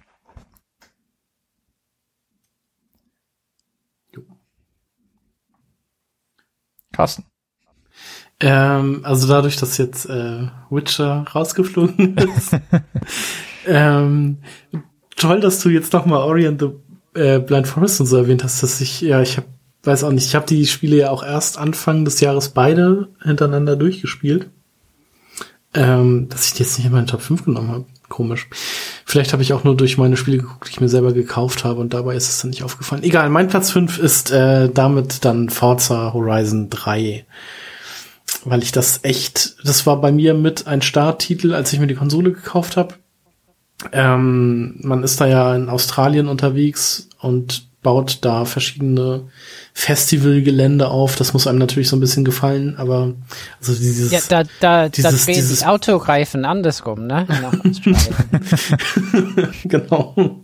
Nee, dieses Party-Feeling und was weiß ich, das muss einem halt irgendwie in so einem Rennspiel gefallen, aber es ist halt ein, äh, wie ich finde, der beste oder einer der besten Arcade-Racer, den die es so gibt. Und ich hatte da viele, viele Stunden sehr viel Spaß mit, durchs, durchs Outback zu brettern und mit meinem äh, Lamborghini über Stock und Stein und über Felder zu springen, zu fahren, was mit einem äh, im realen Leben niemals möglich wäre, weil man mit einem Lamborghini nicht mal einen Kannstein runterkommt. Ja, finde ich gut, dass du die Forza-Reihe hier repräsentierst, weil ich bin ja eigentlich auch ein großer oder lange Zeit ein großer Racing-Fan gewesen. Wir erinnern uns auch an die Podcast-Episoden, die ich mit dem Sebastian gemacht habe, äh, zum professionellen äh, Rennfahren. Ähm, aber die Horizon-Serie hat mich leider nie so richtig abgeholt. Ähm, ich habe von, von Teil 2 gab es zu irgendeinem Spin-off zu Fast and Furious. Genau, weiß keine Ahnung, welcher Film das war, Teil 7 wahrscheinlich. Ähm, Ja, kann die 6, glaube ich. oder 6 sogar. Da gab's ein Spin-off, das habe ich durchgespielt, aber die Hauptspiele konnten mich nie so richtig abholen. Das finde ich eigentlich schade, weil ich auch Project Gotham Racing immer so cool fand. Mhm.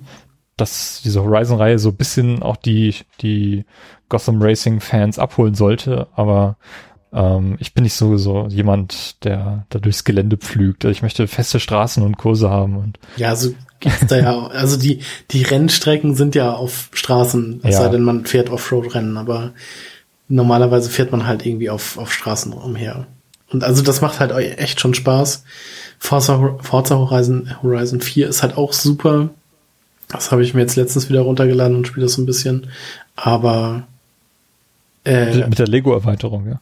Die ist ja, cool. nee, die ist, äh, die muss man sich ja noch kaufen. Im Game Pass ist ja nur das Standardspiel. Ähm, von daher. Aber nee, Forza Horizon 3 habe ich echt, echt viel gespielt. Mir, also ich weiß nicht, auch so um die 50 oder mehr Stunden auf jeden Fall. War, hat mir sehr viel Spaß gemacht. Du. Robert. Ah, ja, äh, also jetzt äh, mache ich etwas bisschen unsauberes. Das ist ein Spiel, das ich nur angefangen habe und nicht durchgespielt habe. Mhm. Ori in the Blind Forest. Ähm, also das ist einfach grafikstilmäßig und ähm, extrem einzigartig, finde ich. Äh, ähm, und äh, äh, einfach die Hauptfigur dieses Plattforming-Spiels ist einfach unglaublich äh, toll gemacht äh, äh, und das Gameplay ist auch nicht so leicht, es ist halt auch, ist auch herausfordernd und ich finde, das war auch eine Zeit lang exklusiv, ne? Mhm. bis es auf PC kam und Switch? Ähm, Switch? Auf der Switch gibt's das auch, ja. Und jetzt Switch, ja. Aber ähm, ja, also es ist auf jeden Fall großartig und eine Zeit lang konnte man das eigentlich nur auf Xbox spielen und so und ähm, ja, also die Fortsetzung habe ich halt nicht gespielt, das ist aber im Game Pass. Ähm, aber ich habe es wie gesagt nicht nicht durch, ähm, aber habe Streams geschaut oft und so, weil es einfach auch einfach nett anzuschauen ist das Spiel und, gerade wenn Leute, die gut da drin das spielen, Ja, man kommt Äh, da in so einen richtigen Flow rein. Also wenn man das Genau. richtig, die Bewegung und alles, das ist super cool. Ja, genau. Deswegen ähm, Ori. Sehr gut. Sehr gut, dass du es denn äh, in der Liste hast, wo ich es schon vergessen habe. Ja, ich habe dafür Gears 4 gekickt, aber ja, das Aber bin ich sagt gespannt, ob auch jemand von uns Gears-Titel in seiner Liste hat. Ich verrate Ja, nicht, ob ja. ich es bin. Ähm, aber ich finde, unsere Listen ergänzen sich jetzt schon super. Ähm, von daher kriegt ihr bestenfalls am Ende 15 äh, tolle Titel für die Xbox One empfohlen von Play Together. Nämlich, mein Platz 4 ist äh, Resident Evil 7 Biohazard. Auch ein Spiel, über das wir einen Podcast gemacht haben, kam 2017, glaube ich, raus. Ja, auch im Januar. Mhm, relativ früh, ja. Äh, im, Im Jahr.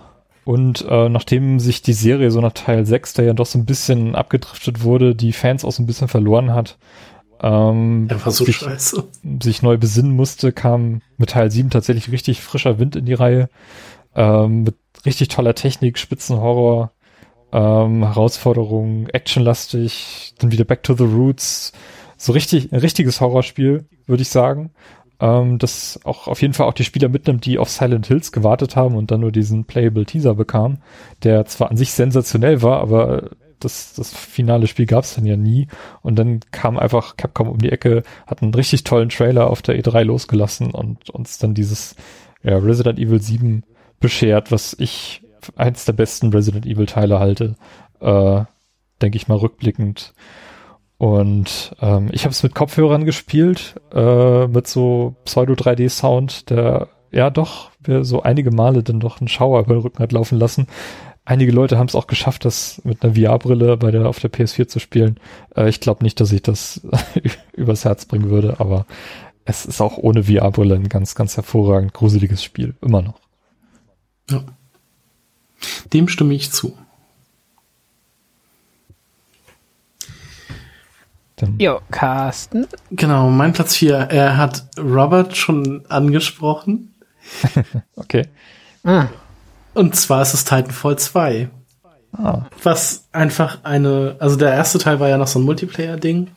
Und der zweite Teil hat einfach eine fantastische Singleplayer-Kampagne, die, also, ja, viele vergleichen das irgendwie so mit dem, äh, was Half-Life 2 damals so gemacht hat. Und ich finde halt einfach, also so, was ist, was das so an Leveln auffährt, was man da so macht, das ist einfach fantastisch. Also so Gameplay-Mechaniken, man kriegt irgendwie in jedem, so mehr oder weniger in jedem Level eine neue Funktion oder eine neue Fähigkeit, die der ähm, Level dann auch wunderbar umsetzt. Ähm, das ist einfach, also fantastisch. Das hat mir so viel Spaß gemacht. Ich habe den Singleplayer-Modus, glaube ich, zweimal jetzt auch durchgespielt. Das war einfach richtig, richtig cool. Also zum einen, es ist, man hatte echt geile Gadgets, die einfach so krass sind und auch, also die Levelstrukturen, was man da, man hat, man ist irgendwie einmal in so einer, in so einer Fabrik unterwegs, wo dann halt irgendwie so, äh, was wird denn das, da wird irgendwie so eine, so eine, so eine Landschaft oder sowas zusammengebaut und man ist dann halt irgendwie so horizontal, vertikal auf, auf dieser, auf diesem, in diesem Fabrik, in diesem, äh, Fabrikprozess da irgendwie mit involviert und kämpft sich da durch. Das ist super cool. Also ich kann jedem nur empfehlen, wenn man mal einen Shooter spielen möchte, Titanfall 2, die Singleplayer-Kampagne zu spielen. Das macht richtig, richtig viel Spaß. Und natürlich die Titans, die es dabei gibt. Das ist auch super cool.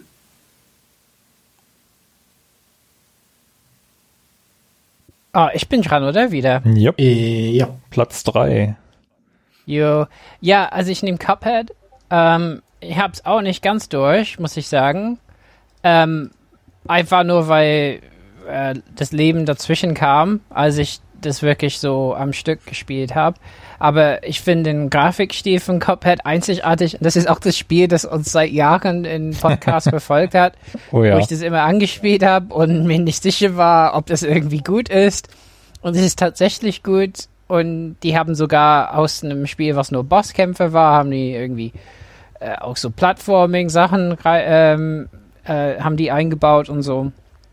Ja, äh, und äh, ist sehr charmant. Zu Recht hat es sich, glaube ich, ganz gut verkauft und ist auf andere Systeme dann auch gekommen. Und äh, ich, deswegen würde ich sagen, Cuphead wäre ein Spiel, äh, äh, was ich empfehlen könnte, solange man halt mit schwierigen Plattformen-Sequenzen irgendwie klarkommt, nicht total frustriert ist davon oder so, ne? Äh, weil es ist nicht total leicht oder so. Manche Bosse sind ein bisschen, bisschen schwieriger oder so. Aber die sehen immer ganz, ganz toll aus und es ist alles in diesem alten ne, Cartoon-Grafikstil. Äh, äh, ja, und einfach sehr, sehr cool gemacht. Und da ist auch viel Spiel drin. Also das ist auch nicht äh, schnell zu Ende oder so. Ist auf jeden Fall ein Spiel, was uns in diesem Podcast verfolgt hat, auf jeden Fall, ja. ja. ja. Gerne mal durch die letzten Jahre durchhören, da wird das Spiel immer mal wieder auftauchen in irgendwelchen Gamescom-Episoden und E3-Episoden und hast du nicht gesehen und äh, ja. Äh, schön, dass es da ist, schön, dass es das mittlerweile auch auf der Switch gibt. Ähm, äh, das Spiel hat sich, glaube ich, recht gut manifestiert. Ähm, dann mache ich mal weiter mit meinem dritten Platz und das ist nicht ein Spiel, sondern es sind 30 Spiele, nämlich Rare Replay. Mm. Für mich die beste Collection seit der Orange Box, wenn nicht sogar die beste Retro Collection, die es je gegeben hat. Ähm, und ja, Rare ist mir eine Firma, die mir sehr, sehr am Herzen liegt, die ja ein wichtiger Ankerpunkt in meiner Kindheit, Jugendlichkeit war, als ich auf dem N64 sämtliche Spiele von Rare durchgespielt habe und eins besser als das andere war. Und dann kam irgendwann der Moment, als Microsoft Rare quasi übernommen hat und die Firma in sich zusammengefallen ist und bis heute eigentlich nie wieder dieses Level erreichen konnte, die sie in den 90ern hatten. Aber nichtsdestotrotz, es gibt diese Collection Und es sind äh, ja sehr, sehr viele großartige Spiele aus eben auch der N64-Zeit, der goldenen N64-Zeit äh, drin. Äh, falls ihr Empfehlungen haben wollt, spielt Blastcore, Perfect Dark, Banjo Kazooie kann man immer noch sehr, sehr gut spielen. Ähm, bei Perfect Dark möchte ich auch irgendwann nochmal einen Podcast dazu machen, weil das eins meiner absoluten Herzspiele ist. Ähm, und halt äh, nicht nur das, also es sind halt auch äh, ja, Dokus drin, man kann so ein bisschen ähm, ja, Videos freispielen äh, über die Entwicklung der Spiele, kann, man kann sich auch einfach auf YouTube anschauen, das äh, ist, ist, mir, ist mir gleich, aber es gibt halt die Möglichkeit in dieser Collection sehr, sehr viel nachzuholen, bis auf die Spiele von Rare, die in den Lizenzmühlen zermürbt worden sind in der Vergangenheit. Donkey Kong. Donkey Kong, genau. Aber das wiederum gibt's ja dann auf der Switch zu spielen und ich glaube auch die äh, Beziehung zwischen Microsoft und Nintendo ist mittlerweile so gut, dass es auch nochmal einen Ableger dieser Collection auf der Switch geben kann. Durchaus, denke ich. Und dann mit Diddy Kong Racing. Ja, Diddy Kong Racing. Tolles Ding. Äh, fehlt hier leider auf der Collection aus Gründen, aber äh, ja, trotzdem. Sie, als die neue ra rauskam, die Collection, wann war das, 2015, 16 oder so, da, da kostet die, glaube ich, auch schon nur 30 Euro. Es sind 30 Spiele drauf, 10.000 Gamerscore. Es, es ist wirklich ein richtig gutes Ding ähm, und lohnt eigentlich den, den Kauf der Xbox One. Nur für diese Collection, würde ich sagen. Ich habe mir ja vor längerer Zeit nochmal Banjo-Kazooie Nuts and Bolts installiert, weil ich es ja doch eigentlich nochmal durchspielen wollte. dann einen Game Talk darüber zu machen, weil du das Spiel ja gut findest und ja. ich einfach nur abgrundtief scheiße. Wie weit bist du gekommen?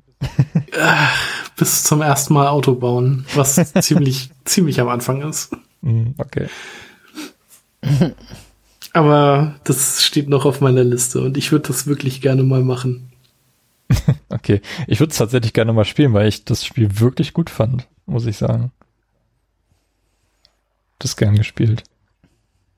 Fahrzeuge gebaut. Ja. Was du auf Platz 3, Carsten?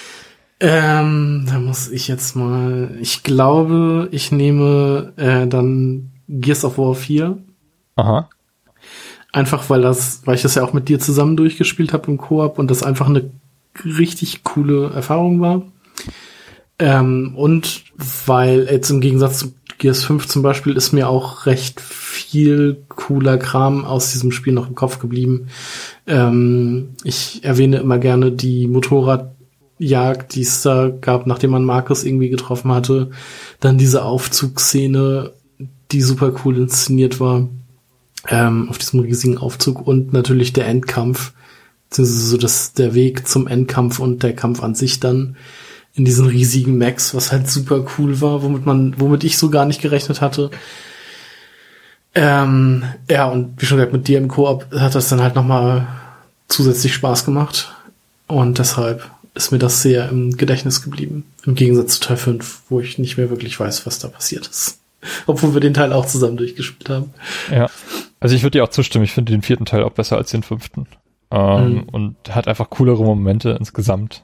Ähm, versuchen mit das der Story ein bisschen ernster zu werden mit Teil 5, aber irgendwie. Nee. Also ich finde find auch die früheren Teil, Teile alle besser als 4 und 5, aber 4 ist definitiv ja, der bessere. Ich, nicht. Von, ich, denen. ich müsste halt 2 und 3 nochmal spielen. Mhm. Äh, eins hatten wir ja auch nochmal gemeinsam, die Ultimate Edition da irgendwie angefangen auf, auf Hardcore, was weiß ich, schwierig zum Schwierigkeitsgrad. Da sind wir ähm, auch nicht, nicht bis zum sind Ende wir auch noch nicht, ne? Nee, sind wir noch nicht durch. Aber das ist, das heißt, äh, deshalb habe ich das immer noch so ein bisschen in Erinnerung, aber von Anteil 2 und 3 habe ich halt so gut wie gar keine Erinnerung mehr. Aber das ist also, krass, dann musst du die nochmal nachholen. Also 2 ist für mich der beste Teil. Na, also gut, 2 habe ich auch noch so drei Teile, äh, Sachen, wo ich ran, ich mich erinnere, einmal diese riesigen Autos, dann der Wurm und halt das Ende mit dem Brewmark oder Swarmark oder was das war. Nee, Brewmark muss das ja gewesen sein. Ah, ach, egal. Ähm, aber, also, ja, muss ich halt alles irgendwie nochmal nachholen, damit ich da nochmal so im Bilde bin. Mhm, okay. Ja. Ja, ja. Okay. Äh, dann, also ich nehme jetzt nicht unbedingt gute Spiele jetzt. Okay. aber ein, ein, sehr einzigartiges Spiel, äh, was, ähm, finde ich, was wirklich Cooles versucht hat, ist nicht unbedingt überall angekommen, ist aber wirklich nur auf der Xbox zu spielen.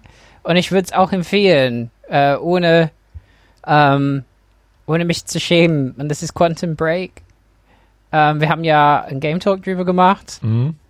Ist ja ein Remedy-Spiel, also wirklich so merklich ein Remedy-Spiel. Hat irgendwie ähnliche Themen, äh, Filmgrain überall und aber das Coole dabei war ja, dass die versucht haben, und das macht auch das Runterladen dieses Spiels so schwierig, die haben versucht, äh, so eine Art TV-Serie mit dem Spiel zu verbinden, dass man quasi anschaut und auch in Entscheidungen, die man trifft während des Spielens, beeinflusst, was da passiert zum Teil. Ähm, und irgendwie, das wirkte ein bisschen billig vielleicht, aber das hat mir richtig gefallen. So eine Art so Billig-Serie wie bei Alan Wake oder so, was man aber äh, ab und zu schaut. Und das Gameplay war auch interessant. Also es gab da coole Momente, wo man die Zeit anhält oder so Dinge und ne, Gegenstände um einen fliegen und so. Und ja, das ist äh, irgendwie äh, gab es keinen Nachhall danach. Also Continent Break ist einfach so da als ein Ereignis in der Raumzeitgeschichte geblieben was ein bisschen schade ist, aber es das, gab Control jetzt. Das, das trifft es eigentlich tatsächlich sehr gut. Also möglicherweise hat noch jemand aus unserer Runde dieses Spiel in seiner Top 5 stehen. Ähm, ich etwa? und äh, ich würde es auch sehr, sehr empfehlen. Auf jeden Fall. Also es ist ein richtig tolles Spiel. Das nimmt seine, setzt sich mit einer sehr, sehr komplexen Zeitreisemechanik auseinander und setzt sie aber auch konsequent richtig um, finde ich. Ähm, bis hin zum Gameplay hat richtig krasse Momente, also richtige Magic Moments, ähm, wo man, keine Ahnung, durch eine Szenerie geht, während die Zeit zurückgedreht wird und du siehst einfach mit der unglaublichen Geometrie, was da um dich herum alles auf und abgebaut wird und ähm, das hat technisch auch sehr viel richtig gemacht seine Zeit und ich bin mir nicht sicher, ob ich sogar besser als Control finde. Ähm, aber es ist auf jeden Fall einer der Gründe, warum ich Remedy sehr, sehr schätze und alles von den spielen werde, was die rausbringen. Ähm, und äh, ich, also ich könnte es auf einer Ebene mit, mit Alan Wake und, und Control nennen, weil es wirklich ein ganz, ganz tolles Spiel ist. Vielleicht hole ich es ja auch nochmal nach. Bitte. Und dann hörst du den Podcast. Den habe ich schon gehört. Sehr gut. genau, auf meinem Platz zwei ist äh, Rise of the Tomb Raider. Der, der zweite Teil der Reboot Tomb Raider Reihe. Äh, bist du jetzt, äh? Nee, alles gut. Entschuldigung. Alles gut. Die, die 2013 ja neu gestartet wurde, noch auf der 360, obwohl Rise of the Tomb Raider, glaube ich, auch noch auf der 360 erschien. Ähm, erschien mhm. zeitexklusiv auf der Xbox und erst fast ein Jahr später auf der PS4. Mhm. Und also generell, wenn ich so diese großen ja, Indiana Jones abgekupferten Actionspiele Uncharted und äh, Tomb Raider nebeneinander haltet, dann ist von allen Spielen Rise of the Tomb Raider für mich das mit Abstand beste. Also schluckt jedes Uncharted-Spiel weg. Auch sein Nachfolger Shadow of the Tomb Raider kam leider nicht mehr so gut an bei mir. Nee, ähm, nicht, da gebe ich dir recht. Das Setting stimmt hier, das Gameplay stimmt. Das ist äh, ja das Gameplay vom ersten Teil perfektioniert. Ähm, ja, richtig, richtig viel Spaß gehabt, da die Gegend zu erkunden in dieser Schneeumgebung. Äh, ähm, das einzige, der einzige Wermuttropfen ist eigentlich nur diese Gameplay-Mechanik mit diesen dämlichen Karten, die zum Zeitpunkt des Releases dieses Spiels gerade angesagt war bei vielen großen äh, Publishern. Und das, das macht das so ein bisschen, bisschen, bisschen, bisschen abgewertet, aber insgesamt so von der Erfahrung ist, ist für mich Rise of the Tomb Raider das beste Spiel. Ja. Wir haben das eine Zeit lang mal im Multiplayer gespielt, ne? Wir haben das sogar mal im Multiplayer gespielt, ja. Mhm. Krass. Wahnsinn. Ja. Ähm, machen wir es kurz und schmerzlos. Ich habe dem nichts hinzuzufügen. Rise of the Tomb Raider ist mein Platz zwei. Sehr schön. Langsam gibt es doch ein paar Schnittmengen hier bei uns. Ja, also ich, ich hatte auch sehr viel Spaß an Shadow of the Tomb Raider, aber Rise macht halt irgendwie alles, ist halt so irgendwie mit am rundesten. Ja, definitiv. Das, das muss ich halt auch so sagen. Cool. Okay, dann kommt bei mir auf Platz 1 ähm, auch eine Sammlung, wo ich sagen würde, also wenn man äh, wenn man eine Xbox hat, äh, ist da auch unglaublich viel. Das ist sehr wertvoll. Äh, man hat was davon. Aber es ist auch bezeichnend, dass das eine Sammlung von alten Spielen ist. Das Halo Master Chief Collection. Ähm, also es ist ja jetzt Halo Reach hinzugekommen und das läuft auch noch in 4K und ich habe das letztens gespielt und das sieht wirklich super gut aus. Also ähm, da machen die echt tolle Arbeit. Ähm, Halo ODST da drin, ein Spiel, was ich, also von der Stimmung her und so wirklich einfach unglaublich empfehlenswert ist, finde ich. Ja, und man kann Multiplayer, man kann diesen, das, da ist, ist äh, kann so viel Zeit versenken. Man könnte eine Xbox-Konsole, ein Master Chief Collection kaufen und könnte die Zeit füllen. Äh, klar, das ist gestartet unter einem schwierigen Stern, so. Da äh, klappten ein paar Sachen wirklich nicht. Ähm, ja, das stimmt. Aber mittlerweile ist es halt ein riesen Koloss. Ist auch, glaube ich, eine ziemlich große Installation auf der Festplatte. Aber ähm, ja, äh, ich, ich finde es echt cool, dass es sowas gibt. Und ich würde das auch begrüßen, wenn Mass Effect sowas machen würde. Oh ja. So eine, so eine Oh ja. Sammlung, ne, äh, geupdatet und so. Ein äh, Remake von Teil 1, das wäre super. Ja, ähm, aber äh, und, und ich finde es eigentlich nicht schlecht, wenn, wenn so, ja, äh, in, gut in Erinnerung gehaltene Spiele irgendwie eine Plattform so bekommen. Da, da leisten die wirklich auch Arbeit für die Erhaltung äh, von, von diesen, diesen Spielen. Ja, und es ist bestimmt sehr aufwendig. Also ich will nicht wissen, wie viel Arbeit es ist, die ganzen Server da irgendwie immer zu haben, so dass man keine Ahnung in Halo äh, 3 alle Multiplayer-Modi noch spielen kann und so, keine Ahnung. Ja. Also ich bin sehr dankbar, dass, dass sie Halo Master Chief Collection so am Leben halten, weil das sah ja am Anfang echt nicht gut aus, was sie da sich geleistet mhm. haben. Das, da war ja alles kaputt an dem Ding, als es rauskam. Und jetzt viele Jahre später, ich meine, das Ding kam, glaube ich, 2014 raus, so kurz nach Launch der Konsole.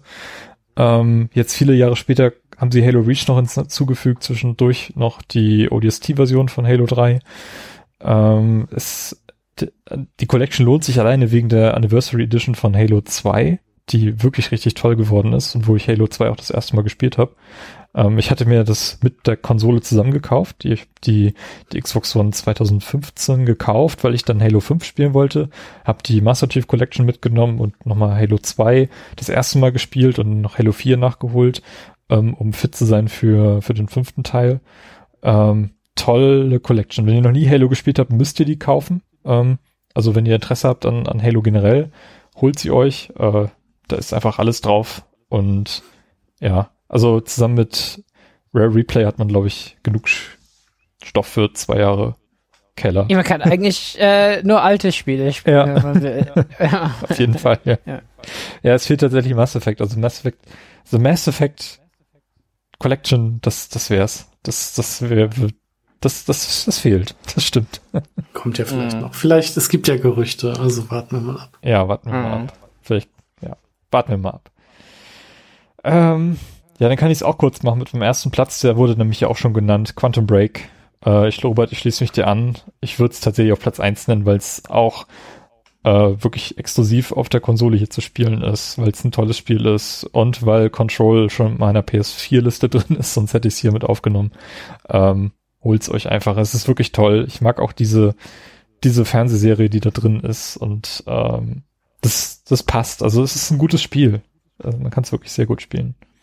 Und hört dann nach dem Game Talk, der, wo wir uns wirklich auch mit dieser Zeitreisemechanik auseinandersetzen und über den völlig übertriebenen finalen Kampf äh, sprechen, der ja. vielen Leuten doch das Spiel vermiest hat am Ende.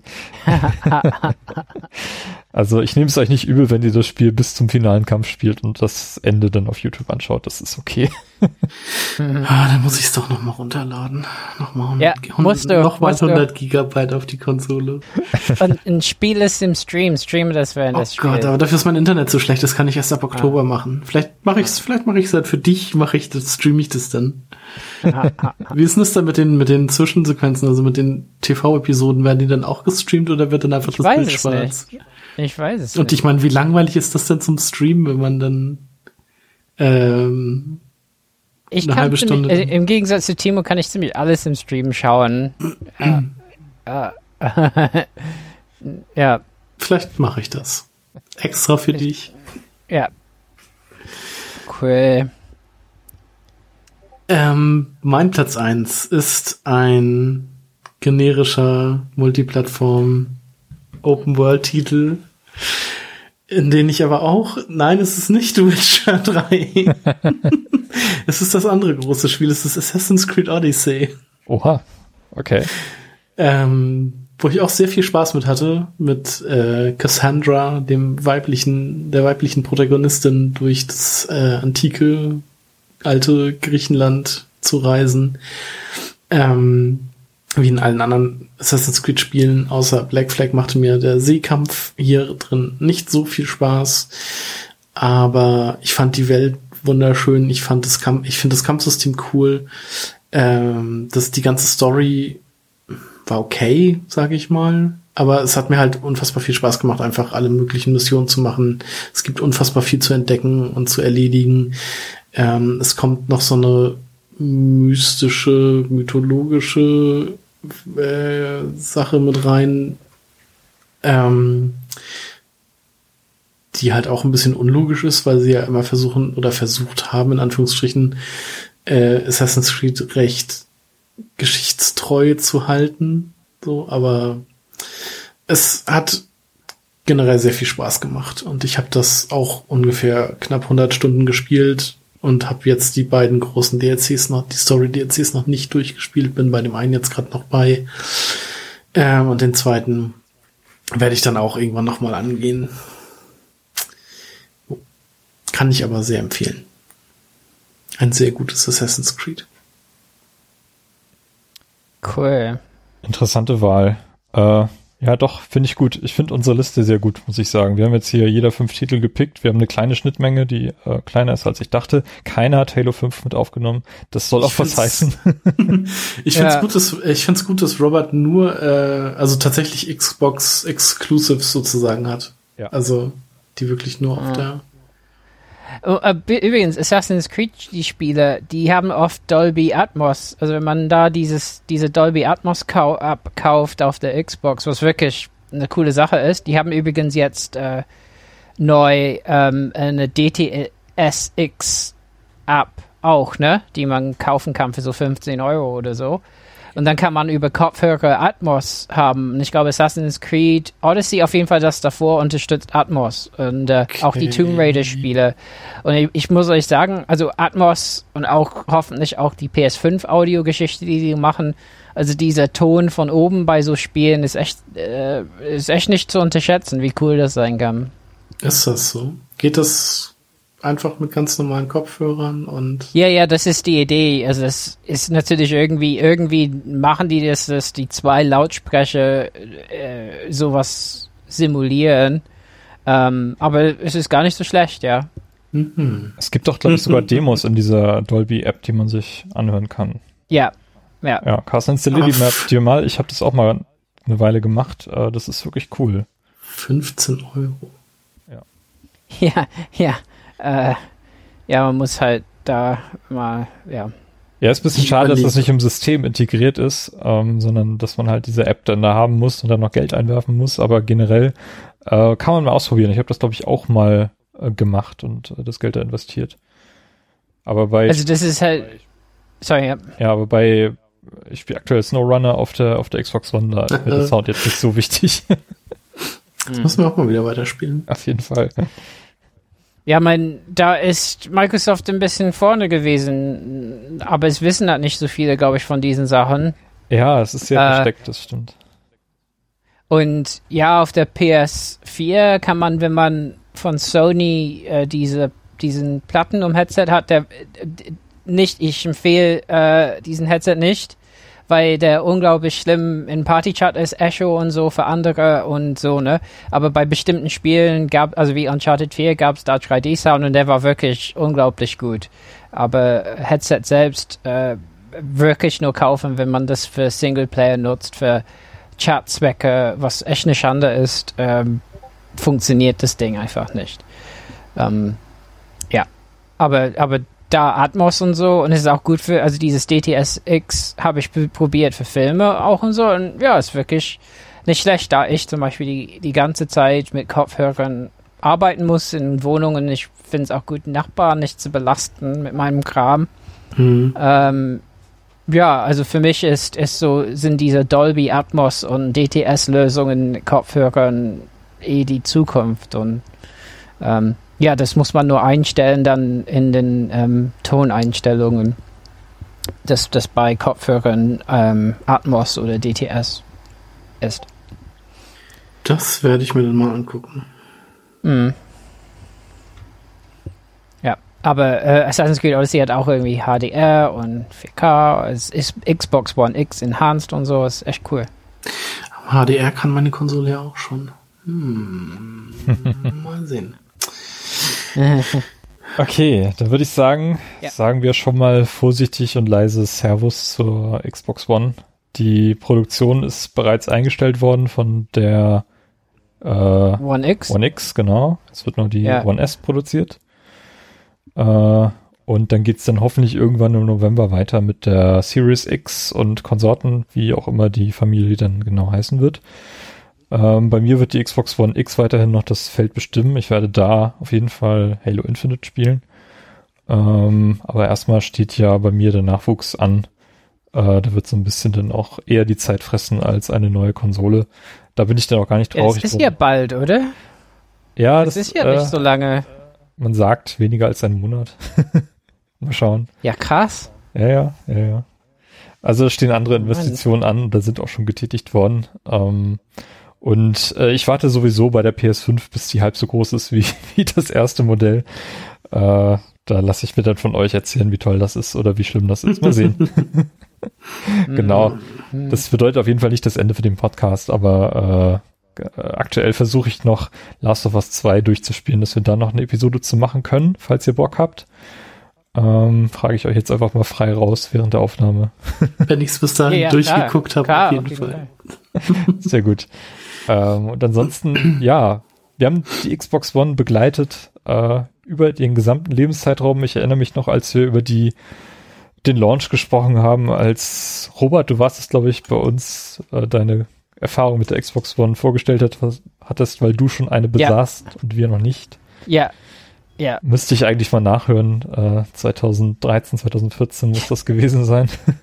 Also ich war nicht begeistert. Ja, ja, ja. ja. Aber du hast ja die, ähm, die, wie heißt es, Day One Edition? Hieß die so? Ja, ich habe ich hab so einen Day One Erfolg, habe ich, ja. Man kann, konnte einen Code eingeben, hat einen Erfolg bekommen für das Kaufen meiner Konsole. Ja, ich bin sehr stolz, sehr stolz. hast du die Konsole noch oder hast du die verkauft? Nee, die habe ich äh, eingetauscht tatsächlich was ich sonst ja nie getan habe. Aber diese Generation fing ich damit an. Ähm, ja, ich muss auch sagen, das lag auch ein bisschen daran, dass die alte Konsole wirklich nach nichts aussah. Ne? Also mhm. es hat nicht so ein Design gehabt, wo ich dachte, oh ja, das würde ich irgendwie gern behalten oder so. Das war ja sofort verkratzt, nur beim Anblicken äh, äh, der Konsole oben. Ähm, und obwohl ich da richtig aufgepasst habe, aber diese Glanzlack-Geschichte oben war wirklich sehr kratzanfällig. Und ja, also wie wir oft besprochen haben, von der Leistung her hat man schon schnell gemerkt, äh, dass das an, an, eine Grenze kommt. Ne? Das war einfach irgendwann sehr matschig bei vielen Spielen.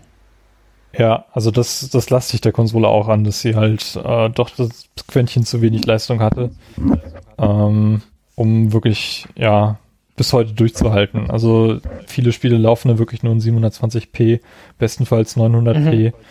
Ähm, und haben dann doch deutliche Einbußen gegenüber der PS4-Version. Also die normale PS4, die kann man immer noch problemlos empfehlen. Ähm, bei der Xbox One wäre ich schon ein bisschen vorsichtiger. Die normale PS4? Ja. Ich würde die jetzt nicht empfehlen.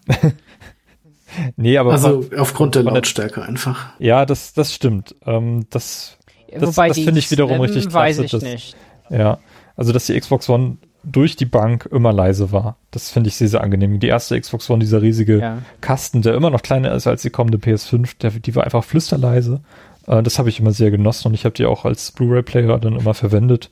Und die Xbox One X ist genauso, also die höre ich beim Betrieb fast gar nicht. Ähm, das, das ist wirklich sehr, sehr angenehm und äh, ist auf jeden Fall auch ein Komfortfaktor, den ich sehr, sehr schätze. Mhm. Das stimmt, ja. Mhm. Und ja, ja ich wobei mein Netzteil vom, von der ersten war ein bisschen laut. Ja, mit ähm, den Netzteilen, ich verstehe auch nicht, warum Microsoft da immer Lüfter eingebaut hat. Mittlerweile gibt es die ja nicht mehr. Zumindest bei der Series X, äh, bei der, bei der One X, das sieht nicht mehr. Bei der S auch nicht. Bei der also ich habe auch kein Netzteil. Sehr gut. Ja, zum Glück haben die damit aufgehört, weil ja, dann verbauen die ganz billige Lüfter da rein und die sind dann, die, die machen halt kleine Geräusche oder so. Es, äh, hätte es fast vielleicht aufmachen sollen irgendwann und gucken, aber egal. Ja. Ja. Bei der, ich habe ja von der Xbox 360 die äh, Slim Edition, keine Ahnung, die mit dem ja. Halo Reach Design. Und ja. da ist das Netzteil auch so fürchterlich laut und ich habe das mal reklamiert, aber da bin da abgeschmettert worden. das war sehr traurig. Äh, ja, es ist leider ja, ja, eine Fehlentwicklung. Meine ist auch laut. Netzteil. Ja, ja, mhm. ja, ja. Ja. Gut, sprechen. Wir wollen jetzt nicht nur über die 360 sprechen. Ich denke mal, wir haben den Sack, machen wir den Sack für heute zu. Ähm, ja. Das war unsere Empfehlung für die Xbox One. Hört auch in sämtliche Podcast-Empfehlungen rein, die wir hier gegeben haben zu etlichen Spielen aus unseren besten Listen. Gibt es Game Talks bei uns im Podcast-Archiv. Schaut mal rein auf playtogether-podcast.de. Dort findet ihr auch unsere Kontaktmöglichkeiten, falls ihr uns auf Twitter erreichen möchtet oder den Podcast-Account auf Twitter erreichen möchtet. Ähm, abonniert uns gerne äh, bei iTunes oder jetzt auch bei Spotify. Und ähm, ja, dann bedanke ich mich bei dir, Robert, und dir, Carsten. Ja. Gerne. Danke auch, Timo. Und dann hören wir uns hoffentlich demnächst mal wieder, vielleicht ja mit einem Game Talk zu The Last of Us Part 2. Ciao. Tschüss. Tschüss.